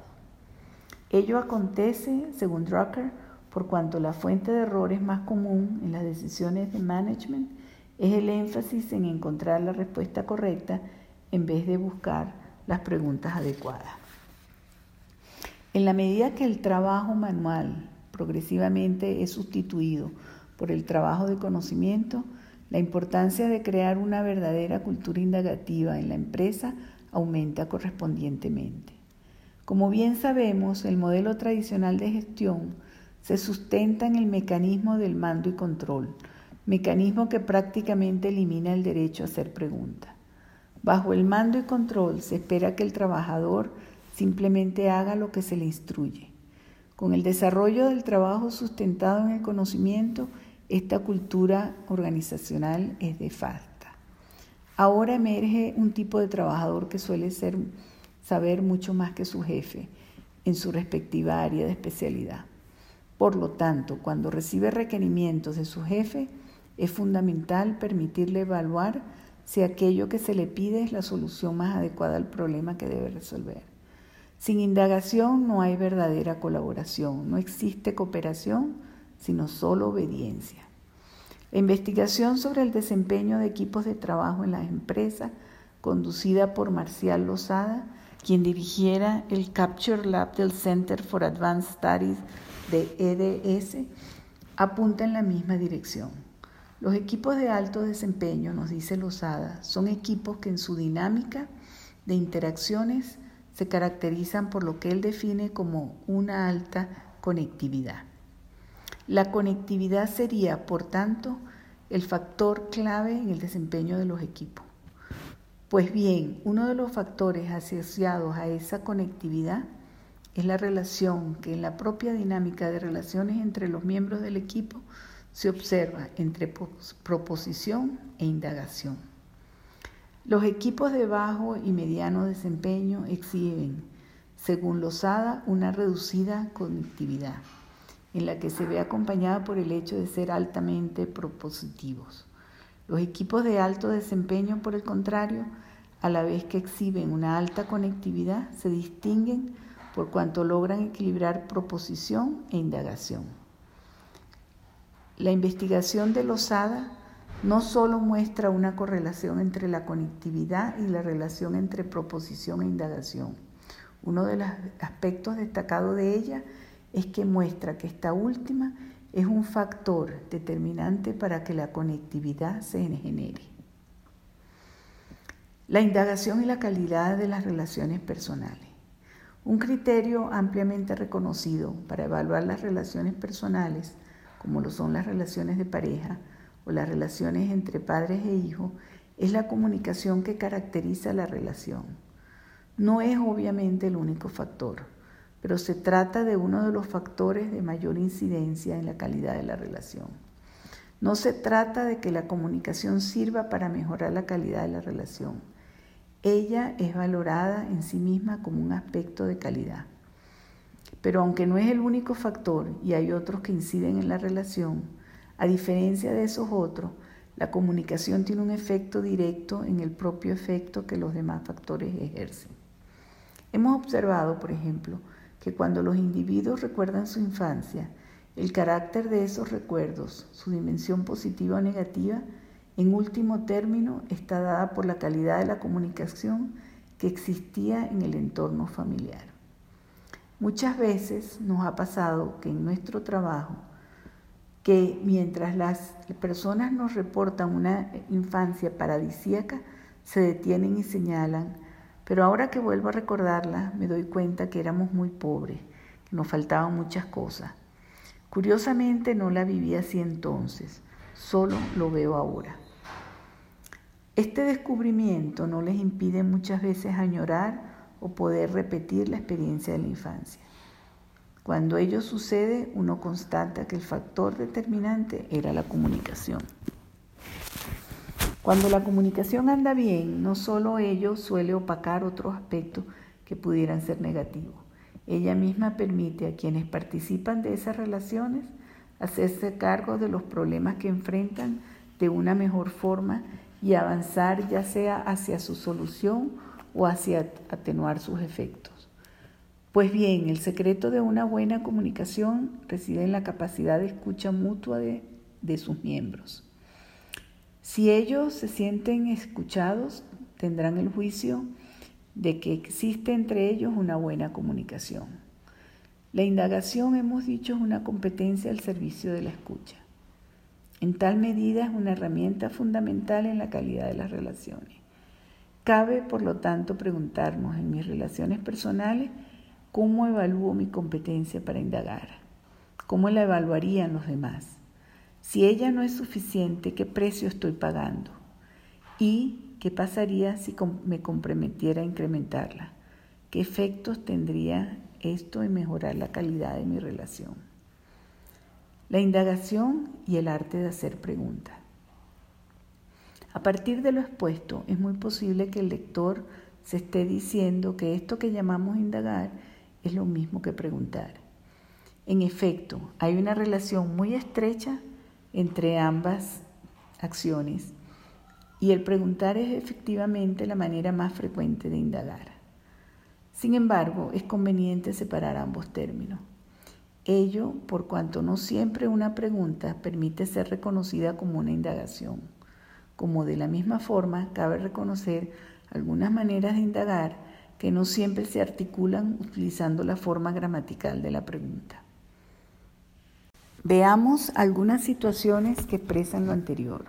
Tenemos, por ejemplo, los casos de las llamadas preguntas retóricas, en los que utilizamos la pregunta como recurso expresivo, sin ningún deseo de que se nos entregue una respuesta. Lo hacemos frecuentemente. Decimos, por ejemplo, ¿por qué diablos no se me ocurrió eso antes? El deseo de saber lo que impidió que eso sucediera no es precisamente lo que nos mueve a hacer la pregunta. Esa no es la inquietud detrás de la acción de preguntar. Cuando decimos, ¿cómo pudiste hacer eso? Lo que esperamos no suele ser que se nos informe de cómo eso fue realizado.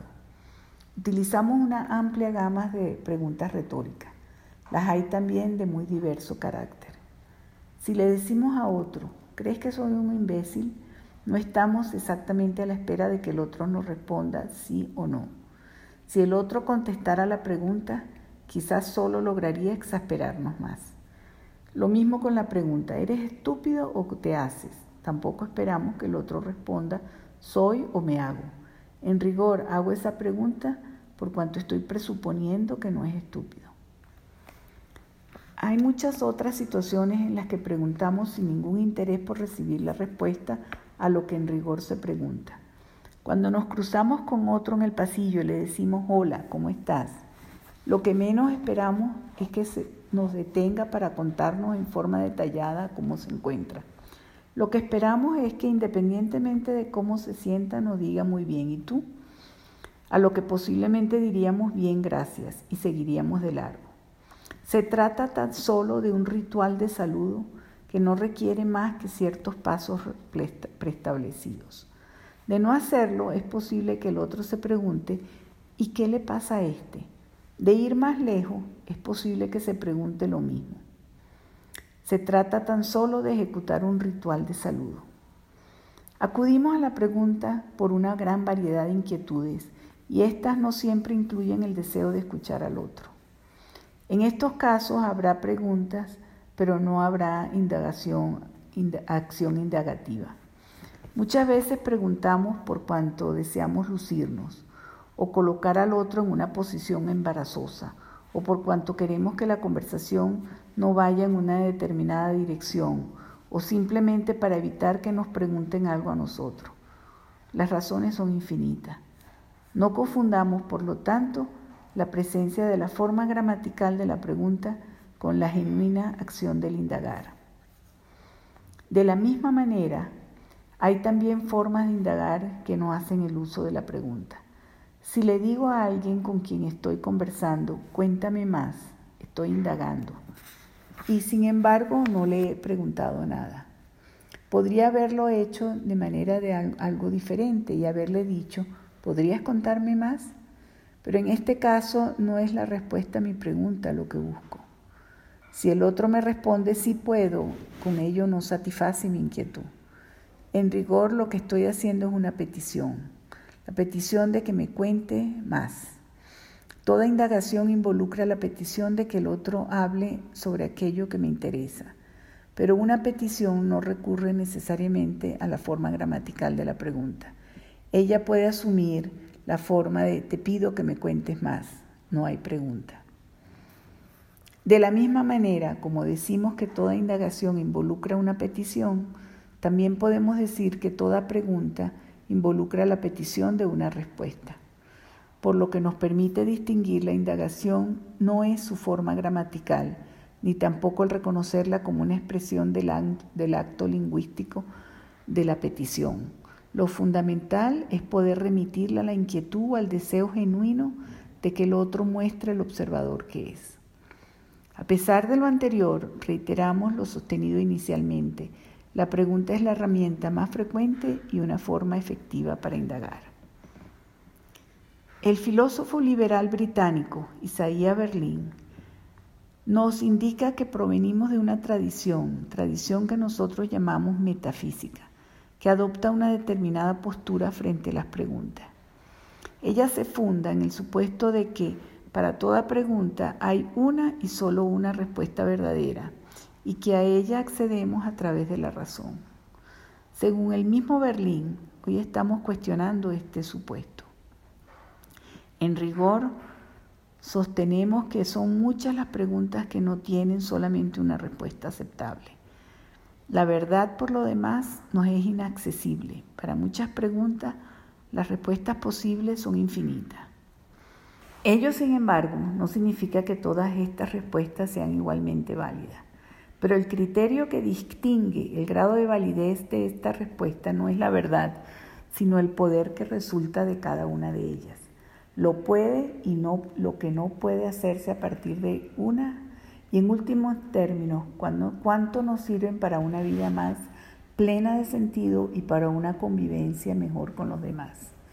El poder de que hablamos no tiene como referente fundamental las ventajas individuales, aquello que a mí me beneficia, pues ello puede conllevar consecuencias negativas para otros y por lo tanto para el conjunto del sistema que todos juntos conformamos.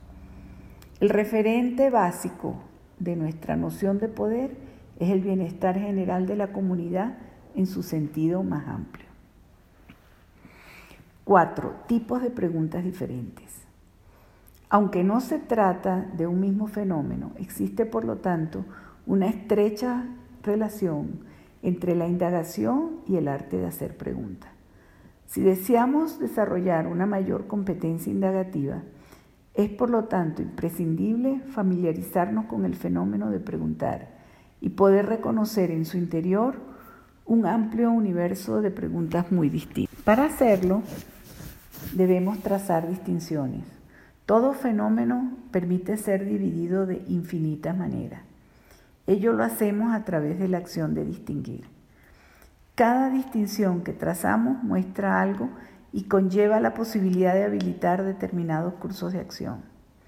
A continuación, utilizando la competencia de distinguir, iremos ofreciendo distintas tipologías de preguntas.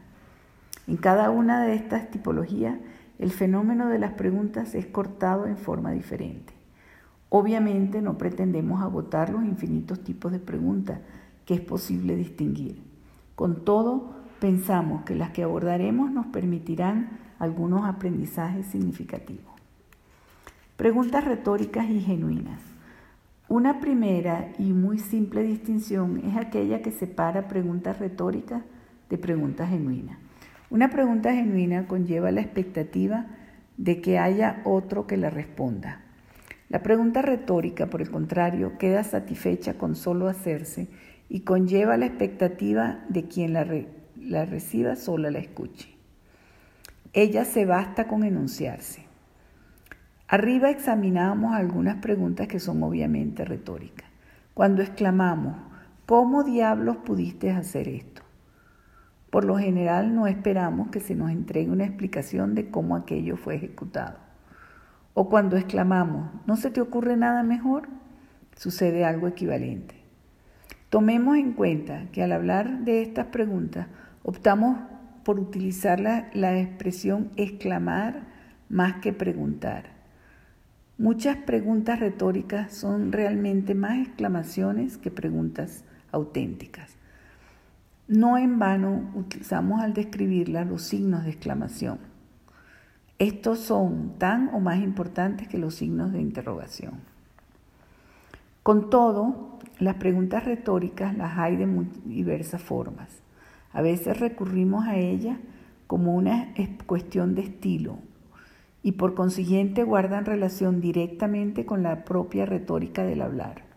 Lo que buscan tampoco es respuesta, sino producir un cierto efecto en la escucha que obtenemos de los demás. Es un, en un discurso ofrecido en una asamblea podemos intercalar algunas preguntas de ese tipo. Decimos, por ejemplo, y frente a un problema, ¿qué podríamos hacer? No esperamos que en ese momento se levanten una docena de manos en la audiencia para indicarnos lo que cada persona estima que podríamos hacer. Lo que nos interesa es algo distinto. Es quizás que los miembros de la audiencia se hagan con nosotros la pregunta que nos va a llevar determinadas explicaciones. Lo que posiblemente en ese caso buscamos es ser escuchados desde una actitud de mayor participación en el desarrollo del tema que estamos presentando. La pregunta retórica, en estos casos, tiene el efecto de la puntuación, producir un momento o un punto especial en lo que decimos. Un efecto diferente, pero en este sentido también equivalente, puede lograrse con una pausa. En la pregunta retórica, el deseo es el de producir un determinado efecto en la escucha del otro, sin buscar que ese otro nos responda. Preguntas averiguativas y verificativas. Esta distinción pone la mirada en algo diferente. Lo que nos interesa es la relación entre quien hace la pregunta y la respuesta a esa pregunta.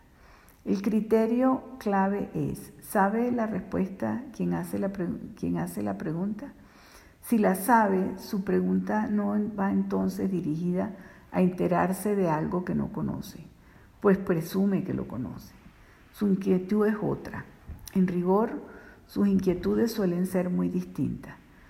¿Qué puede llevar a alguien a preguntar algo que de antemano conoce? Diversas cosas. La primera y posiblemente más frecuente es el comprobar si el otro sabe aquello que se le pregunta o verificar si, si lo aprendió. Las preguntas que un maestro hace en, sus exámenes, en los exámenes a sus alumnos no están dirigidas a aprender algo él mismo, sino a verificar si los alumnos aprendieron. Lo que el maestro aprende con sus preguntas es solo la presencia o ausencia de aprendizaje en otros, pero no necesariamente el contenido de las respuestas que obtiene. A ese tipo de preguntas las llamamos verificativas.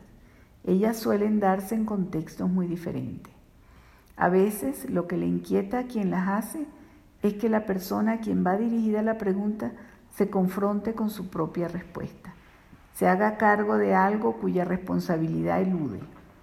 Otras veces las preguntas verificativas se realizan para colocar en evidencia frente a otro, que bien pudiera ser un jurado, algo que pareciera callarse. En los tribunales, las preguntas que los abogados hacen a los testigos suelen ser verificativas. Por lo general, ellos saben la respuesta que recibirán. Una recomendación que se suele hacer a estos abogados es que se cuiden de hacer preguntas cuya respuesta desconocen. No siempre lo pueden evitar, pero ello conlleva riesgos que deben estar en condiciones de asumir. Lo importante es reconocer que aunque se sepa de antemano la respuesta, el hacer una pregunta verificativa representa una acción que suele generar consecuencias no despreciables.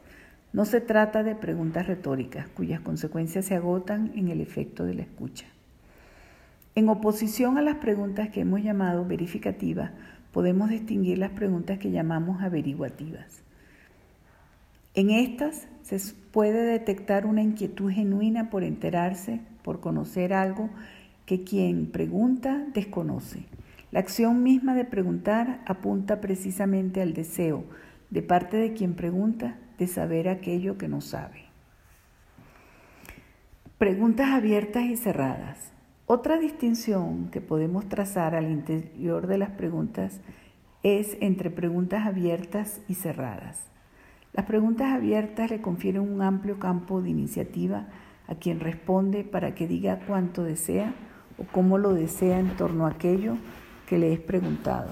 Quien responde puede explayarse en su respuesta con libertad, puede aportar todo cuando estime que sirve a una respuesta adecuada. Particularmente puede calificar tantos aspectos de su respuesta como incluso aspectos de la propia pregunta que ha recibido. Este espacio de libertad puede estar más o menos acotado. Puede establecérsele algunas restricciones de tiempo o de espacio para contestar, pero con todo es quien responde quien determina cómo hace uso del ámbito de respuesta que se le confiere. Ello obviamente le da a quien responde una importante capacidad de iniciativa, que muchas veces suele usar para revertir el curso de la conversación. Mientras la más límites se colocan al ámbito de la respuesta, obviamente más cerrada es la pregunta. La expresión límite de una pregunta cerrada es aquella que solo permite que quien responda lo haga diciendo sí o diciendo no.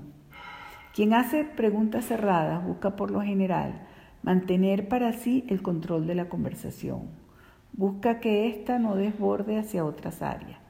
Busca limitar las posibilidades de interferencia para así alcanzar el objetivo que se ha planteado. Nuevamente, este es un tipo de preguntas que gusta mucho los abogados litigantes. Haciendo uso de este tipo de preguntas, evitan sorpresas y garantizan el control de la conversación. Ello, a su vez, suele ser un tipo de pregunta que disgusta a quien las recibe, pues se siente sometido a la presión interrogadora del otro y es éste quien tiene toda la iniciativa en la conversación. Cuando de manera unilateral se impone esta modalidad de preguntar, cabe esperar que quien la padezca busque revertirla y abrir un ámbito mayor en su capacidad de respuesta. Si la relación entre los interlocutores es simétrica, es muy posible que esta reversión se produzca. Lo que suele impedirlo suele ser la existencia de una relación poder de un interlocutor sobre otro. De ser así, quien más se encuentra en la posición de sometimiento no le suele caber más que soportar las preguntas cerradas, aunque pueda sentir que su dignidad queda comprometida. Las preguntas cerradas establecen, por lo tanto, relaciones de poder entre los interlocutores. Preguntas más o menos cargadas, no hay preguntas inocentes. Toda pregunta lleva contrabando. Hay siempre determinados contenidos que la pregunta carga consigo, de manera más o menos explícita. Esto es importante, pues toda pregunta conlleva supuestos. Se hace desde determinadas inquietudes, desde sentidos que la anteceden, que no siempre están recogidos en la misma pregunta. Toda pregunta conlleva también una determinada forma de preguntar que no es necesariamente la única forma posible de haberlo hecho. Cuando uno acepta la legitimidad de una pregunta y se dispone a contestarla, acepta los supuestos que ella conlleva. Lo importante, por lo tanto, antes de aceptar que tal o cual pregunta sea legítima, preguntarse por la pregunta. ¿Es esta una pregunta pertinente o se trata acaso de una pregunta impertinente? ¿Qué implica contestar esta pregunta? ¿Qué implica contestarla de la manera como ella se me hace? Esto es algo muy importante. El decidir responder una pregunta implica que yo le confiero poder a quien la hizo y es importante evaluar las consecuencias del poder conferido.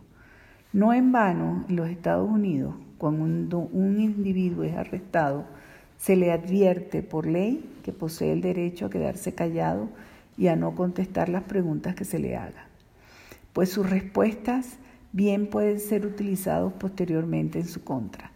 Toda respuesta es, por lo tanto, una concesión de derecho. Pero más allá de lo anterior, que implica un planteamiento general, es importante aprender a interrogar las preguntas antes de aceptarlas, antes de darle entrada, como posiblemente lo haría un oficial de inmigración. Es importante hacerlas pasar por inmigración, interrogándolas, pero luego por la aduana y verificar qué carga traen. La carga a la que hacemos referencia es de muy distintos tipos y de dimensión variable. Hagamos algunas distinciones al respecto. El primer nivel nos llega a reconocer que toda inquietud surge de esa diada que hemos llamado inquietud de deseo. Esto apunta a que aquello que nos conduce a preguntar. Toda pregunta busca hacerse cargo de una inquietud o deseo los cuales no siempre son expresados en la propia pregunta que hacemos. Para quien escucha la pregunta, por lo tanto, es importante preguntarse sobre esa inquietud o deseo de quien está preguntando. Un segundo nivel apunta a los supuestos que la pregunta misma pudiera estar haciendo. Si me acerco a alguien y le pregunto, ¿cómo hiciste tal o cual acción? Estoy suponiendo que esa persona efectivamente ejecutó la mencionada acción y mi pregunta va dirigida a que me responda cómo la efectuó. Se trata evidentemente de una, una pregunta cargada. Ello no es necesariamente objetable. Muchas veces el supuesto que la pregunta encierra es obvio. Por ejemplo, está a la vista que esa persona ejecutó la acción mencionada. Pero hay oportunidades en las que eso dista de ser evidente y que el dar por supuesto que así fue permite sortear algunas dificultades, particularmente cuando la acción que estoy dando por supuesta obliga a quien le estoy preguntando al reconocimiento de algo que no le es fácil. Aceptar que lo hizo puede presentarle problemas. Sin embargo, si se le pregunta directamente por qué lo hizo, cómo lo hizo, ello le permite saltar esa dificultad en la medida que percibe que tal acción ya le está atribuida. La directora de una escuela me comentaba que este procedimiento para preguntar le era particularmente efectivo cuando se le informaba que un adulto había realizado una acción indebida.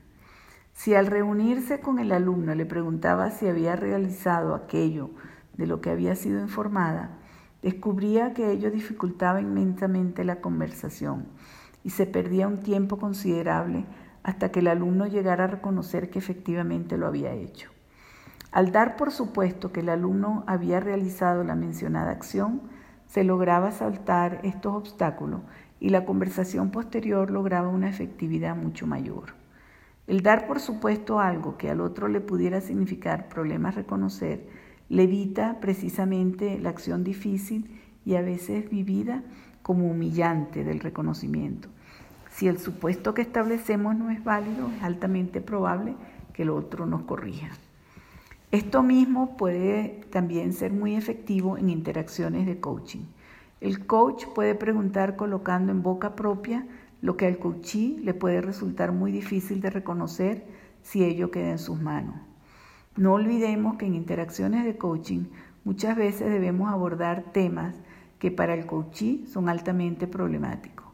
El tiempo de que el coach dé por supuesta estas dimensiones problemáticas suele quitarle a los ojos del coachee parte de su peso, de la culpa o de la vergüenza que pueda sentir al respecto.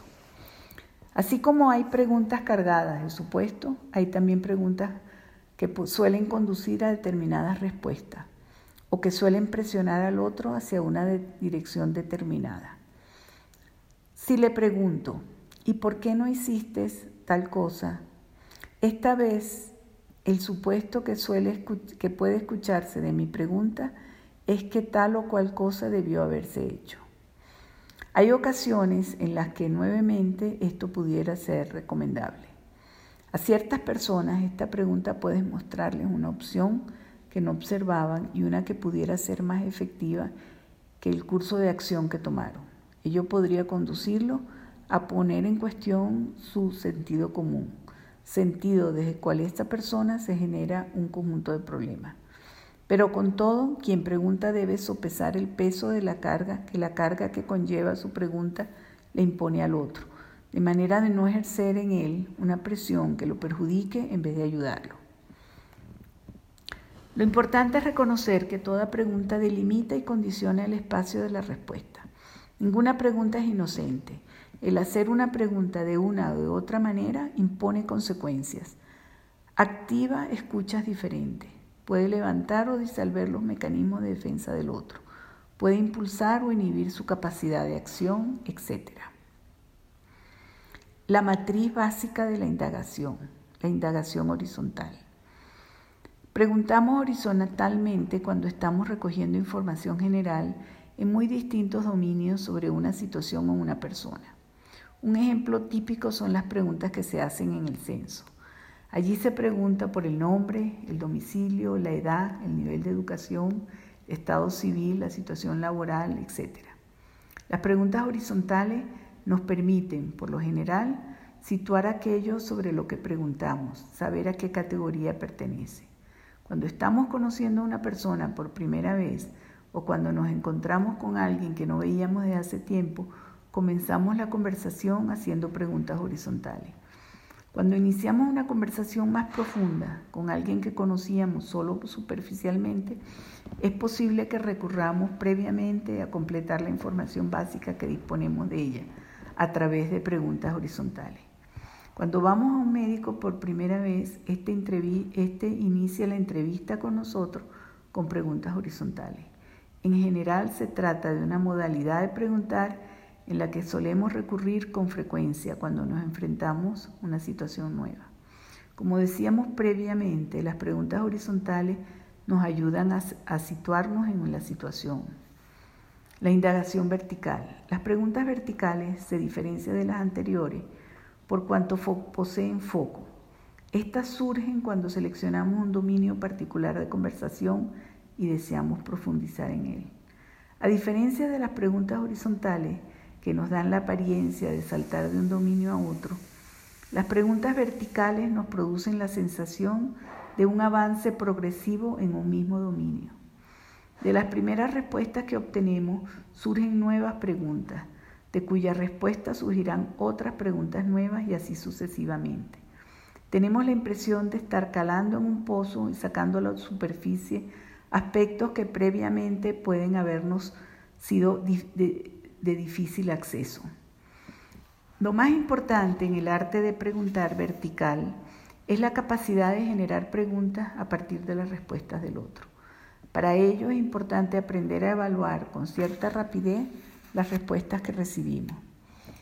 Si estamos muy nerviosos cuando lo hacemos, cuando hacemos estas preguntas, si estamos muy despegados de las inquietudes del otro o muy preocupados de nosotros mismos o si vivimos de una manera poco auténtica, dependiendo mucho de las opiniones de los demás, es muy posible que ello inhiba nuestra capacidad de evaluar lo que se nos dice y de profundizar progresivamente en la situación específica que estamos abordando. La principal fortaleza en la capacidad de preguntar vertical resulta el del hecho de que ambos interlocutores son observadores diferentes. Por lo tanto, lo que para uno es una respuesta suficiente quizás incluso aquietadora, para el otro que la escucha esa misma respuesta encierra enigmas a partir de los cuales surgen nuevos motivos para seguir preguntando. Este es un tipo de indagación muy fuertemente marcado por una estrecha empatía por lo que el otro nos cuenta o por el carácter del problema que enfrentamos. Es importante asegurar que esta indagación no sea artificial. No es el momento de preguntarse sobre la competencia específica que deberíamos estar usando en la conversación. La herramienta que más adelante podamos utilizar para resolver lo que haya que resolver será escogida por la situación que en esta fase estamos procurando comprender. Lo central es enfocarnos por entero en comprender la situación. Lo que expondremos a continuación será examinado pensando en una interacción de coaching en la que alguien se nos acerca para que lo ayudemos con un problema de vida. No se trata de un problema técnico que siente que no es capaz de resolver por sí mismo. Ese es el marco de la interacción de coaching. Para ello solemos disponer de dos caminos. Muchas veces ellos deben ser recorridos en forma combinada. El primer camino es aquel que llamamos el camino de la estructura de lo que se trata es de conocer a fondo la situación que se nos presenta, de hacer una suerte de microscopia de la experiencia concreta en la que que esa situación se revela. Para esos efectos no podemos abordar la situación en abstracto. Tenemos que remitirla a experiencias concretas. Si alguien nos plantea que tiene un determinado tipo de problema y deseamos ayudar en resolverlo, es imprescindible que nos concentremos en instancias concretas en las que ese problema se expresa. Podemos decirle, examinemos una oportunidad en lo que aconteció aquello que me relatas. Una vez que disponemos de esa experiencia concreta, lo que nos interesa es explorar su carácter. Lo primero es saber qué pasó exactamente. Nos interesan las afirmaciones, pero Luego nos interesa saber cómo la persona afectada hizo sentido de esa situación. En otras palabras, deseamos conocer el tipo de observador en el que esa persona se constituyó en esa particular eh, situación. Ello implica preguntarle por sus juicios y por sus interpretaciones.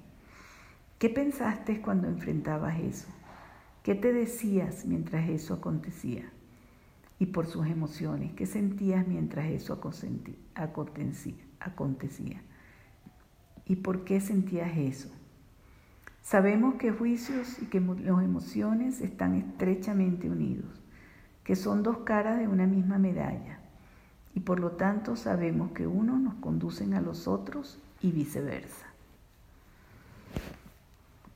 Procurar entender el tipo de observador en el que esa persona se constituyó al encarar la situación concreta que nos relata es algo muy importante.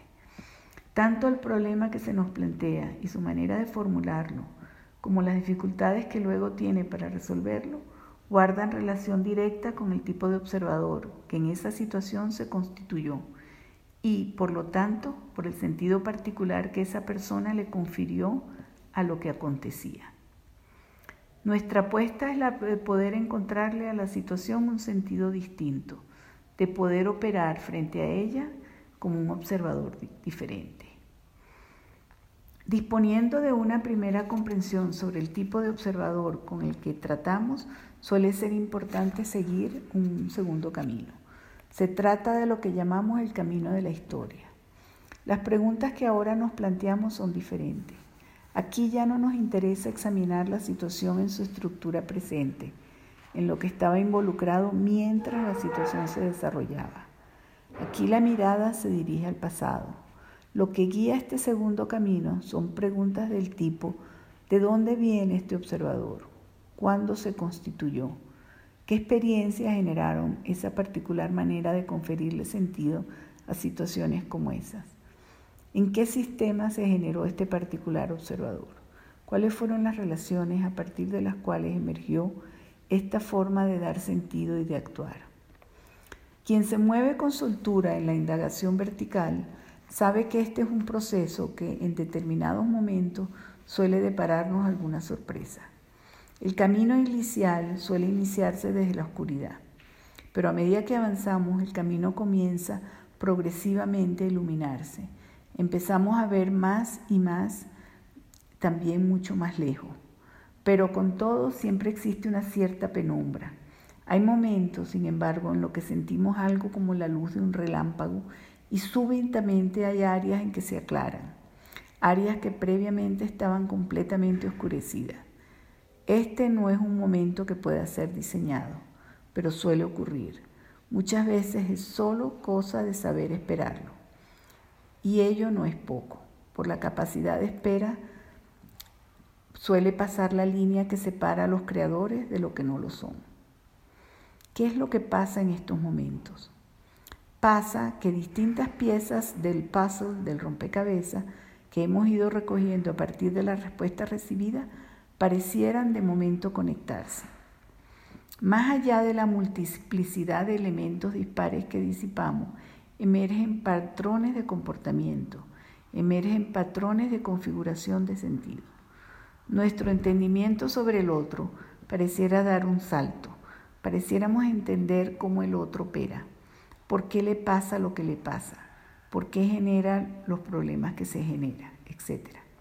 Si queremos dar cuenta de esta experiencia, podemos decir que guarda relación con la geometría o con la, arquitectura. Las respuestas ahora adquieren forma. Vemos patrones, configuraciones, estructuras, coherencia. Emerge orden, aunque pueda tratarse del orden que da cuenta de un desorden pero ahora todo hace sentido, o al menos pareciera hacerlo. Los patrones de los que hablamos pueden ser de dos tipos, patrones de sentido, observador, o patrones de comportamiento, acción. Los segundos se refieren a modalidades de reaccionar frente a determinadas situaciones.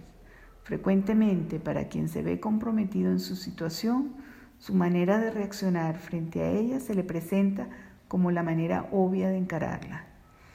Para el observador comprometido su comportamiento es normal, pero nosotros sabemos que no hay tal normalidad. Ello distorsiona nuestra manera de caracterizar un determinado comportamiento. Solo existe la habitualidad, la forma como nosotros y quizás también otros recurrentemente actuamos frente a determinadas situaciones. El juicio de normalidad tiene un efecto legitimador y justificatorio que muchas veces es necesario cuestionar. Esta experiencia es el punto crucial de la innovación, del descubrimiento, de la capacidad para hacerse cargo de una situación única que no tiene parangón, o de una persona que se nos acercó para que la ayudáramos a resolver un problema que la tiene abrumada. Nos encontramos con esta experiencia en situaciones muy diversas. Es un momento en el que tenemos la impresión que no estamos pensando, pero que el pensamiento nos conduce a nosotros a pesar de nosotros mismos. Claramente no es algo que nosotros hagamos, pero si podemos diseñar las condiciones a partir de las cuales esta experiencia suele producirse. Esto es el máximo que podemos hacer y no es poco. Solo puedo diseñar las condiciones, los sistemas, los cultivos que poseen esa capacidad generativa. La indagación transversal.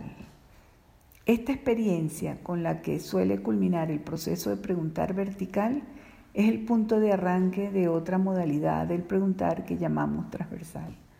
Muchas veces sucede que saltamos a la indagación transversal sin que la indagación vertical haya arrojado todavía mejores resultados. En estos casos hacemos el salto para explorar si por otros lados encontramos pistas que no logramos alcanzar en la propia indagación vertical. Lo central en la indagación transversal es el cambio de dominio. Habiendo explorado algunas experiencias concretas en los dominios que correspondían al problema declarado, buscamos ahora ver si los rasgos o patrones allí encontrados se expresan en dominios diferentes. Se trata evidentemente de dominios que consideramos que poseían alguna afinidad con los términos involucrados en la situación original. La indagación transversal busca verificar si aquellos rasgos o patrones encontrados en un determinado dominio están también presentes en otros dominios de comportamiento. Es muy posible que el patrón detectado sea un patrón circunstancial, remitido a un evento particular, o sea un patrón de aplicación restringida a solo un determinado dominio. Pero es también posible que este patrón descubierto en un dominio particular se repita en múltiples otros dominios y remita, por lo tanto, a un rasgo mucho más profundo de la persona que esté arraigado en su forma particular de ser. Veamos un ejemplo. Estamos conversando con una persona sobre una situación específica, un particular conflicto que acaba de tener con su hija. Al indagar verticalmente comenzamos a descubrir un determinado patrón, una modalidad recurrente de interpretación de la situación relatada, observador, y de comportamiento de ella. Acción. A partir del particular observador que nosotros somos, el hecho de que esta persona produjera esa particular interpretación no es algo obvio. Esa nos parece que no era la única interpretación posible. Reconocemos que pudo haberla interpretado de manera muy diferente. En vez de responder culpándose por lo que hizo su hija, pudo, por ejemplo, haberla hecho, a ella responsable. Y luego, al pasar a la acción, en vez de haber tomado el asunto en sus manos, pudo haber hecho que fuera la propia hija la que se hiciera cargo de resolverlo. Ello abre de inmediato distintos caminos para seguir adelante con la indagación. Un primer camino pudiera seguir profundizando, seguir indagando verticalmente, pero cambiando tan solo el, del, del camino de la estructura al camino de la historia. De hacer esta opción, lo que buscamos es poder establecer de dónde viene este patrón. Preguntas posibles. ¿Hubo algunas experiencias en el pasado que lo generaron? ¿Cuál es la raíz de esa culpa que apareció en la situación que ya hemos explorado? ¿Hubo acaso alguna experiencia pasada que llevó a la madre a tener el juicio de que no estaba actuando con su hija de acuerdo a su plena responsabilidad como madre y a partir de lo cual cada vez que su hija exhibe alguna dificultad tiende a pensar que la responsable es ella por no haber hecho entonces lo que debía? ¿O proviene eso acaso de un sistema que le enseñó que esa era la manera de reaccionar? ¿Cómo reaccionaba su madre con ella cuando algo similar le acontecía? Esta es una opción y no existe un libreto preestablecido que dictamine cómo debe seguir la indagación. Las sendas son múltiples y cada uno sigue intuitivamente aquella que le parezca más, más adecuada. Pero existe una posibilidad diferente. Se trata de suspender la indagación vertical en los dominios directamente involucrados en la situación declarada y pasar a otros dominios supuestamente afines. ¿En qué consiste esto? ¿Cómo se traduce ese cambio en la conversación?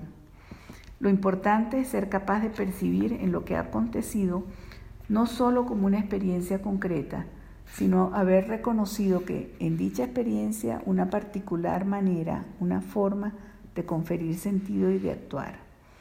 Es el reconocimiento de una forma o de lo que hemos llamado un patrón. Habiendo detectado esa forma, ese patrón, la indagación transversal busca detectar si tal patrón se repite en dominios diferentes de aquellos en los que aparece involucrada la hija. Quizás algo similar le sucede con su esposo. Quizás lo mismo le sucede en el trabajo, con los amigos. Quizás se trate de una modalidad de ser, de conferir sentido y de actuar que está presente en esta persona y que tiene una independencia relativa del carácter completo, concreto de las circunstancias en las cuales esa persona se encuentre. Quizás nos hayamos acercado a lo que deberíamos considerar como un rasgo importante de su personal estructura de coherencia. Lo propio de la indagación transversal, por lo tanto, es el detectar un determinado patrón de interpretación o de acción y buscar comprobar si se trata de una de un rasgo propio de la persona que se aplica en múltiples dominios de su existencia. Es muy posible que descubramos que ese patrón no se aplica siempre, que requiere para que aparezca de determinadas condiciones que lo desencadenen y que por lo tanto posee algunas restricciones. Esto es posible, pero lo importante es que estamos buscando un rasgo en la modalidad de ser de una persona, en su modalidad de observar o de actuar que trasciende las circunstancias concretas de la experiencia. En tal sentido decimos que se trata de un patrón que apunta a lo que llamamos la estructura de coherencia de esa persona. Lo básico de la indagación transversal es, por lo tanto, su búsqueda de una generalización que se expresa en dominios diferentes. Es el tránsito de lo particular a lo general. Pensamos que lo dicho debiera ser suficiente para entender la indagación transversal. La indagación ortogonal. Nos queda, sin embargo, una última modalidad indagativa o de hacer preguntas. La llamamos la indagación ortogonal. El término que utilizamos remite al griego. En griego el término orto significa correcto. Ortografía significa, por ejemplo, el escribir grafía, correcto, orto. Es importante no confundir el término ortogonal con octogonal, que alude al número 8, octo. Utilizamos el término ortogonal para dar cuenta de un tipo de indagación especial que se orienta por la necesidad de alcanzar una unidad de sentido.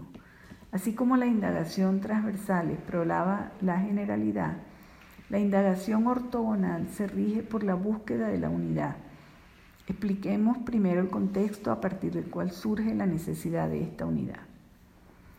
Muchas veces nos sucede que abordando una determinada situación o persona, tenemos sensación de que algo no funciona. Los elementos que recogemos parecieran no ensamblar adecuadamente, no conforman una unidad coherente.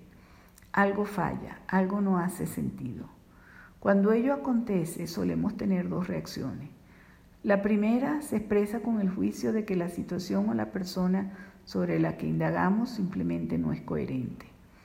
Este es un juicio dirigido hacia afuera, hacia el otro, hacia lo que acontece. Se trata de un juicio externo. Lo culpamos de nuestra dificultad. La segunda reacción se expresa con un juicio de invalidación dirigido hacia nosotros mismos. Decimos, esto me supera, no logro entenderlo, ahora nos culpamos a nosotros. Nos hallamos en presencia de un juicio interno. Lo único que está claro es que estamos enfrentando una dificultad y que tenemos la sensación de que no podemos resolverla. Ello nos pasa a todos los innumerables, a todos innumerables veces en la vida.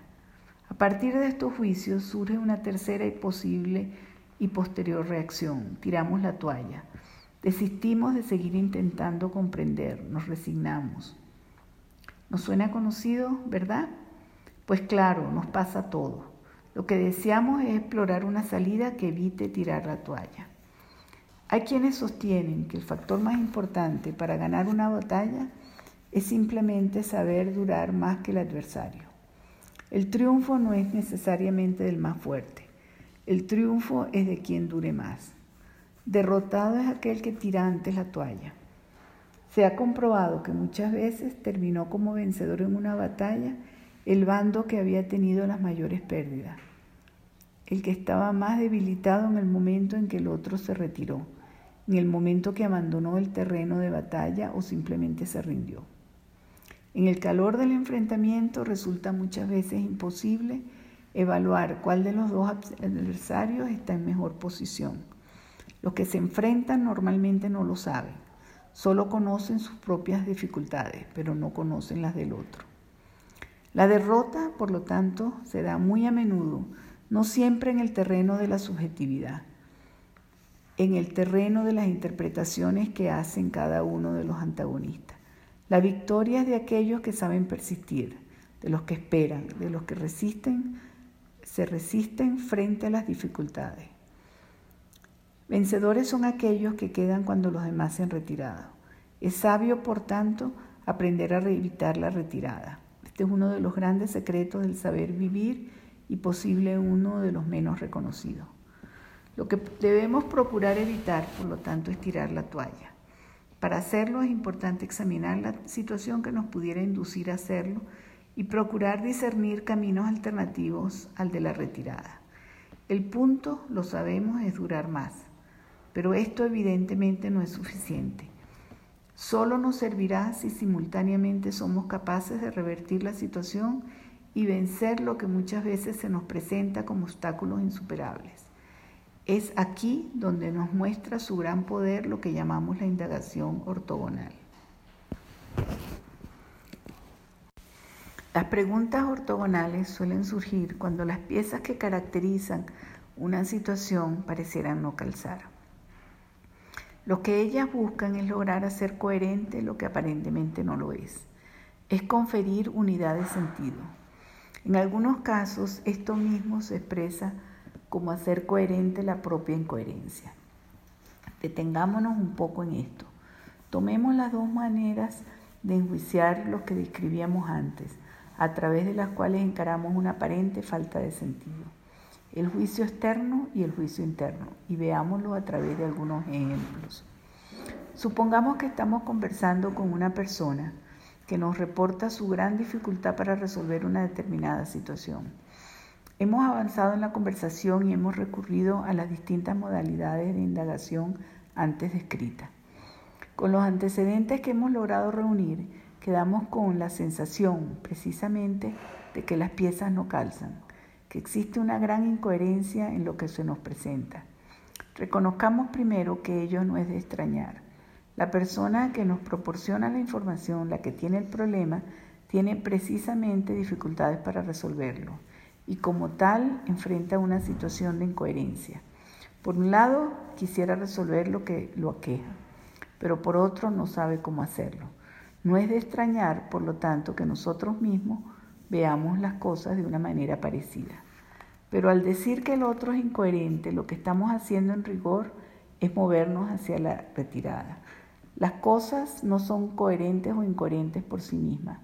Las cosas que son coherentes o incoherentes para un determinado observador que busca hacer sentido de ellas. La incoherencia, por lo tanto, es, un juicio que hace el observador para dar cuenta de su propia dificultad para conferirle sentido a una situación particular. Es un juicio que en un sentido estricto no habla de la situación, sino de su capacidad para interpretarla adecuadamente. En vez de luchar contra la supuesta situación incoherente, En la medida que este observador reconozca que el problema tiene que ver con él, cambiará de frente y procederá a revisar críticamente su propia interpretación. Es en ella que reside la incoherencia. Una vez que el observador cambie la mirada y en vez de dirigirla hacia afuera, la dirija ahora hacia sí mismo, las posibilidades podrían cambiar. La pregunta clave que ahora debe hacerse es, ¿qué falta para que esta situación resulte coherente? ¿Cuál es la pieza que me está faltando? Esa es exactamente la pregunta ortogonal. Es la pregunta que se orienta a encontrar la o las piezas capaces de conferirle coherencia a una situación que aparentemente no la tiene.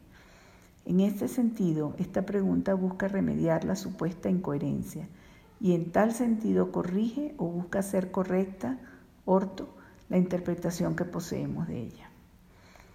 Examinemos ahora el juicio de invalidación que el observador dirige hacia sí mismo, el que llamamos el juicio interior.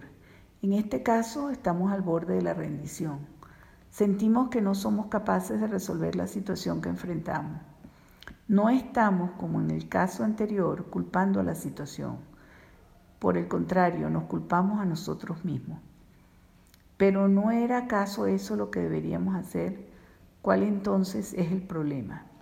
El problema, repetimos, es la retirada. En el juicio interior hay diversos aspectos involucrados. El primero de ellos guarda relación con el hecho de que normalmente no está dirigido contra la interpretación que hemos generado, sino hacia nosotros mismos, hacia la persona que somos. Ello tiende a cerrar el espacio que podría conducirnos a resolver el problema. El problema no somos nosotros.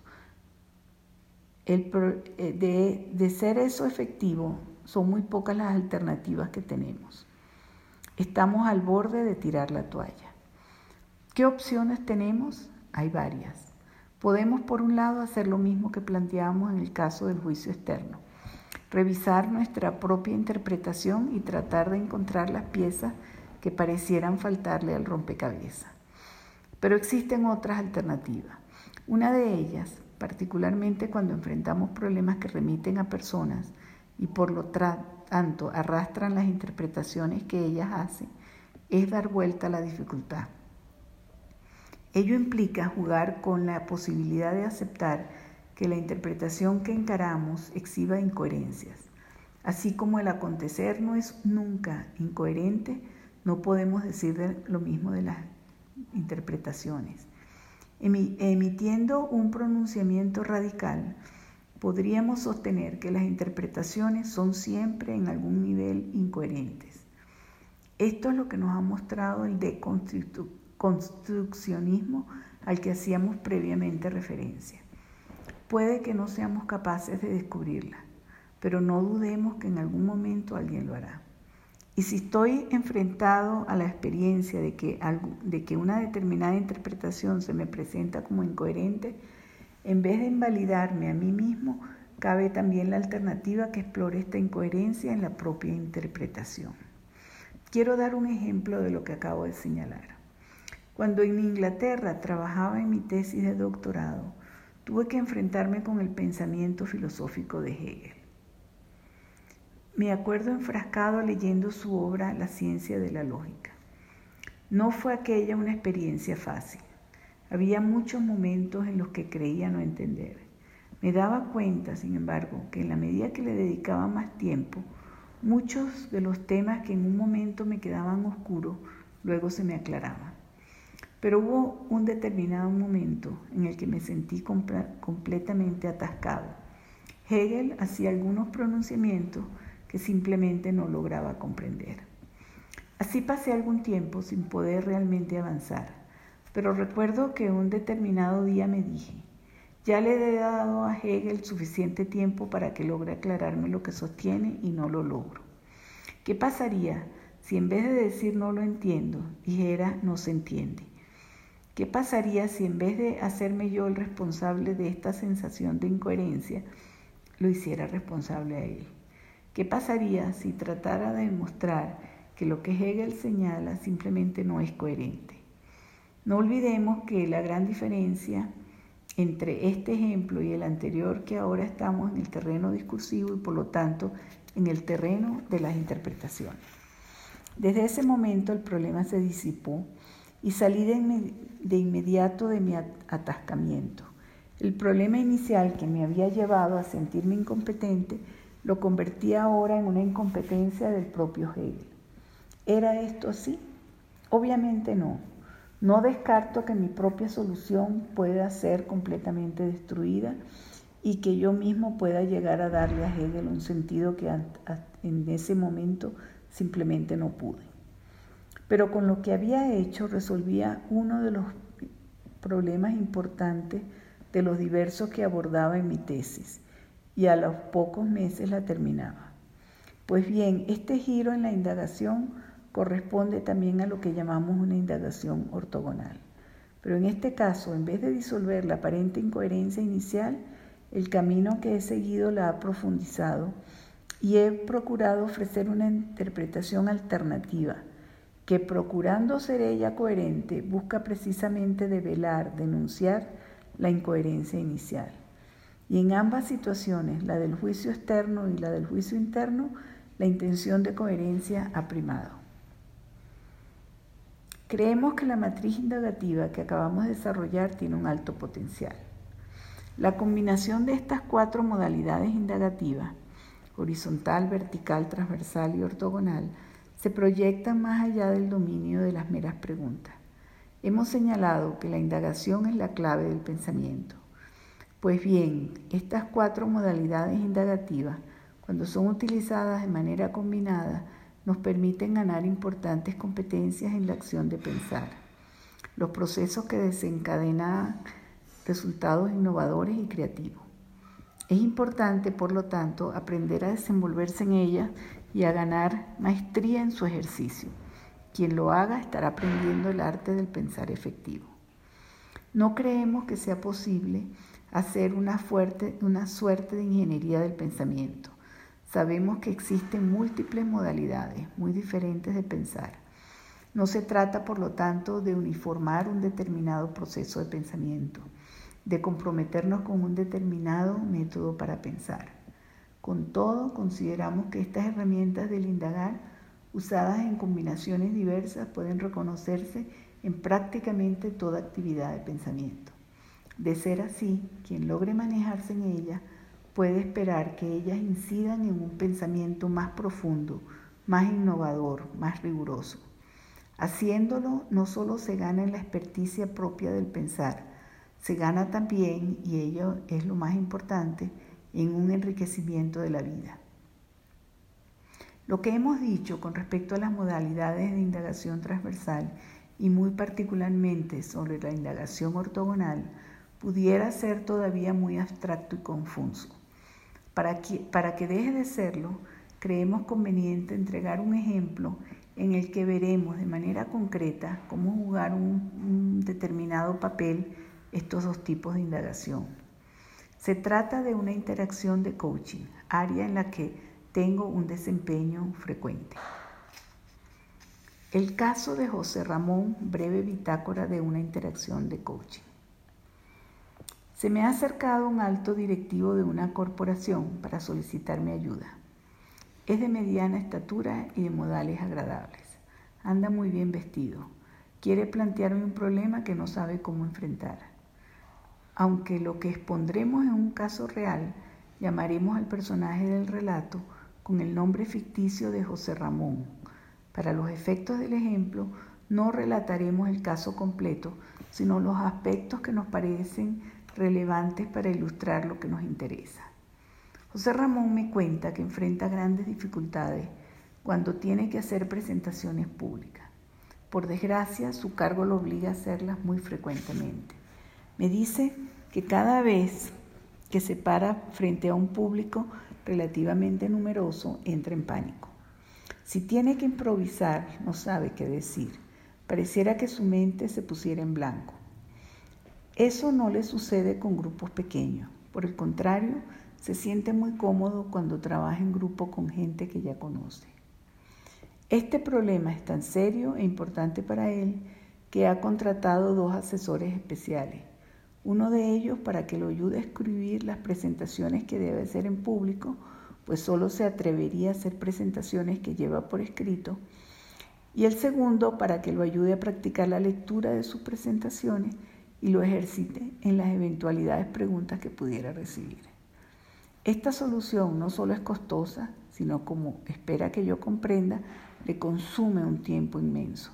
Me pide que lo ayude a resolver este problema. Yo inicio un diálogo con José Ramón procurando saber más que de él. Le pido, por ejemplo, que me hable más de sí mismo y de su empresa. Me entero que está casado, que no tiene hijos, que tiene una formación básica como ingeniero de sistemas, que proviene de una familia tradicional. Escucho que bastante conservadora, que es hijo único, que se formó en una escuela católica administrada por sacerdotes. Luego me concentro en el trabajo, le pido que me describa lo que hace para enseguida comenzar a preguntar verticalmente en torno al problema que me ha confiado. Le pido que me cuente lo que siente y lo que piensa cuando se entera que debe hacer una presentación pública, lo que siente y piensa mientras la está haciendo. Me concentro en algunas experiencias concretas recientes en las que le correspondió hacer una presentación. Exploro sobre la existencia de algunas experiencias difíciles que ha tenido que encarar haciendo sus presentaciones. Me entero que, que por lo general las cosas han ido relativamente bien. Una vez se le volaron los papeles y no pudo ordenarlo, lo que lo obligó a improvisar. Para él la experiencia fue tremenda. Los demás le habían dicho que no había estado tan mal. Eso no cambia su juicio.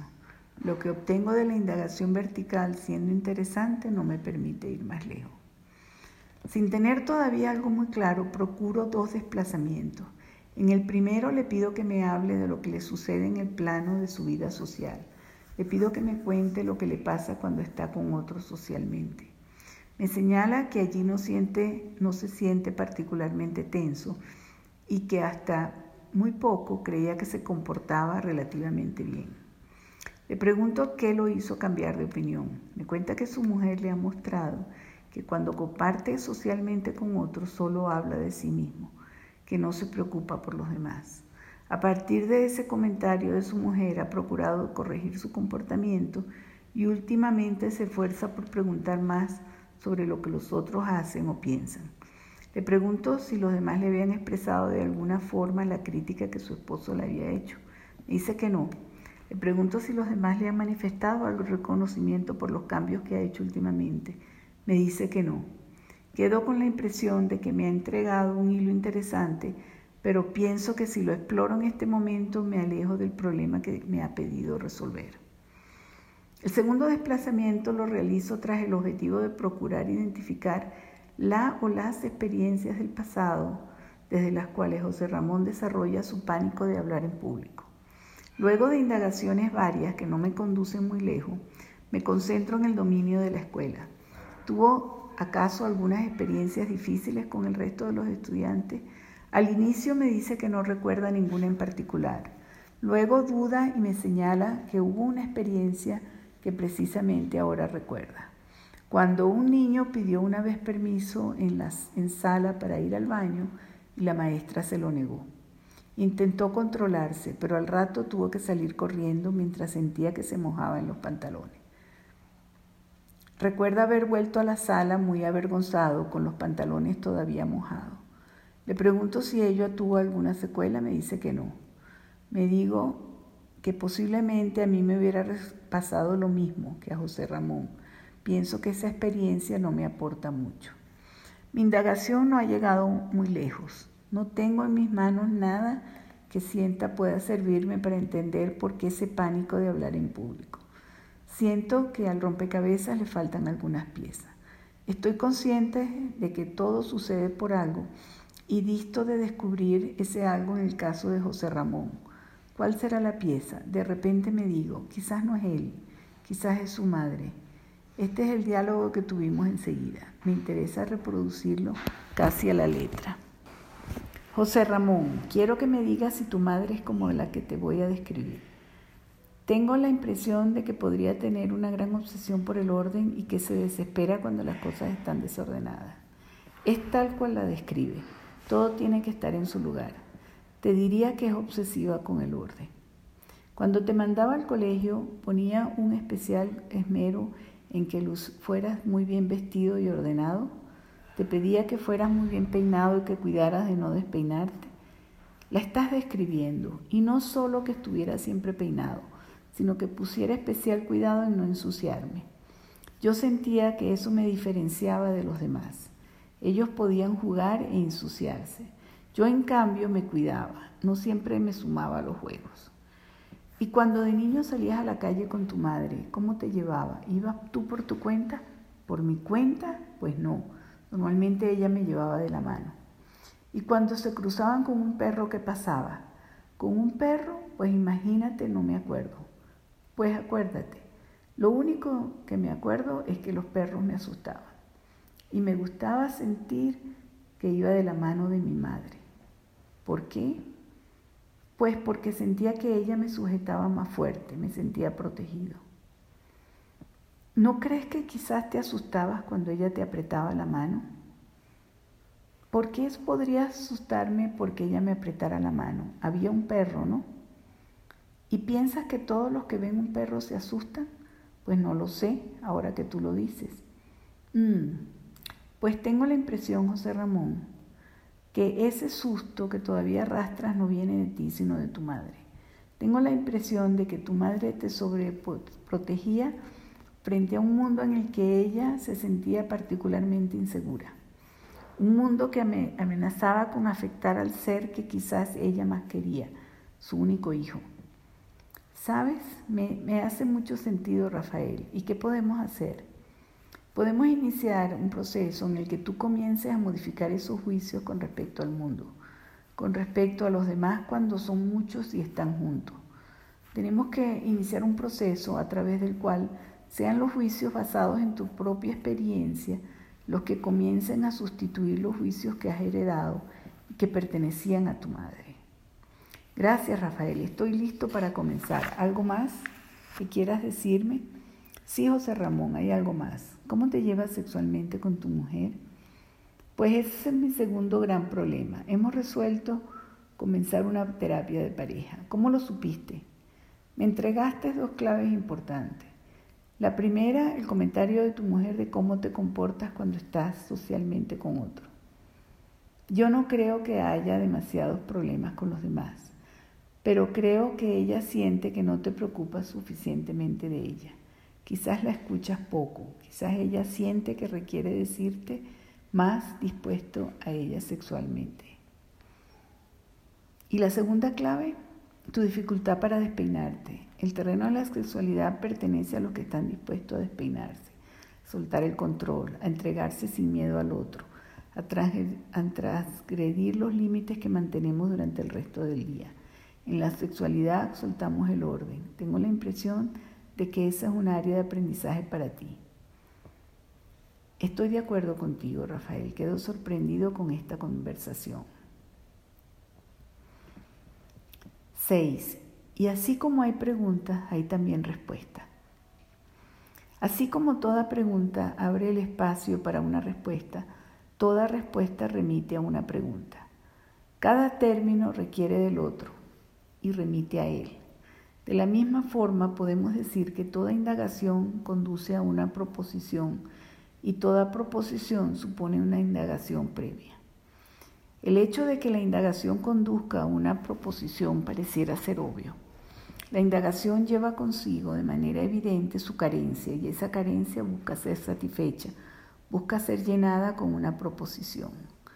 La relación inversa, sin embargo, la relación de que una proposición supone una indagación, no siempre es obvia. En la medida que la proposición llena, en la medida en que ella satisface la carencia que originalmente la produjo, suele disolverse y por lo tanto no es siempre reconocible. Ello se traduce en el hecho de que vivimos en un mundo de proposiciones en el que no solemos reconocer que ellas remiten a un momento previo de indagación. Vivimos en un mundo de respuestas que ha olvidado sus preguntas. Recordemos lo que hemos dicho antes de la filosofía de Heidegger. Lo que él hace es precisamente reposicionar, volver a colocar sobre la mesa la pregunta por el ser, al sostener que hemos caído en el olvido del ser. La respuesta que disponíamos frente a esa pregunta, reconoce Heidegger, ya no hace sentido. Es importante, por lo tanto, aprender a restablecer el vínculo entre la respuesta a partir de las cuales vivimos y las preguntas que en su momento la suscitaron. Ello se traduce en la ilusión de estar viviendo una vida auténtica, sin percibir que gran parte de ella está tomado de prestado.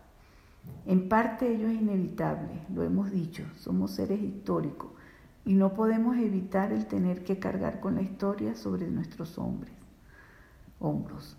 El problema no consiste en revisar todas las respuestas a partir de las cuales vivimos. Ello simplemente no es posible. Sin embargo, creemos que existen razones importantes para comprender la necesidad de comenzar a discriminar las respuestas heredadas que estamos dispuestas a aceptar de aquellas que decidimos examinar críticamente. Y las razones que percibimos se dividen en dos campos. El primero de ellos remite al juicio de que estamos viviendo la crisis de un determinado paradigma ontológico, de un paradigma que durante siglos fue hegemónico. Ese paradigma que llamamos la ontología metafísica enfrenta una crisis profunda de sentido y muestra su creciente incapacidad para responder satisfactoriamente a los problemas que encaran las mujeres y los hombres de nuestra era. Pues bien, muchas de las respuestas que hemos heredado son tributarias de este gran paradigma en crisis y por lo mismo revelan, igual que él, sus propias insuficiencias. Cuando un barco se hunde, lo hace con todo lo que lleva dentro. No es posible, estando en alta mar, aceptar que el barco se hunda y procurar salvar no solo a todas las personas, sino también a todo el mobiliario. Se podrán salvar algunas personas sin dudas, pero ellas llegarán a tierra muy diferentes de como inicialmente se subieron al barco. Solo siendo otros salvarán sus vidas. En una tormenta de sentido como la que estamos viviendo, resulta por lo tanto fundamental revisar las respuestas que descubrimos incapaces de sostenernos. Para hacerlo, lo más adecuado es reconstruir las respuestas a las cuales ellas respondían. La reconstrucción de tales preguntas adquiere múltiples formas. Muchas de ellas pueden efectivamente asumir la forma de pregunta, particularmente cuando revisamos, por ejemplo, nuestras explicaciones. Toda explicación presupone una pregunta por el porqué de algo. Por lo tanto, es relativamente fácil reconstruir la pregunta que ha generado una determinada explicación. Pero nuestras respuestas son más que explicaciones. Ellas asumen también la forma de prácticas, de cosas que hacemos y que las hacemos en determinada, de determinada manera. Todo se hace de determinada manera, todo posee una forma.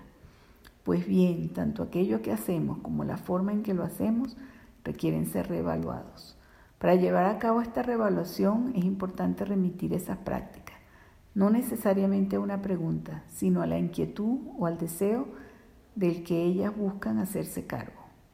Las preguntas, las inquietudes y los deseos son, por sí mismos, lo que en filosofía se caracteriza como intencionales. Ello no significa que conlleven necesariamente una intención subjetiva de parte de la gente que las ejecuta. El término intencional simplemente apunta al hecho de que están dirigidas hacia algo, que implica un movimiento que la saca de sí misma hacia algo diferente. Son como flechas, se dirigen.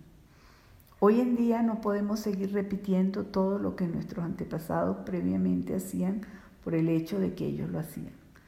En repetir, en rigor, no hay problema.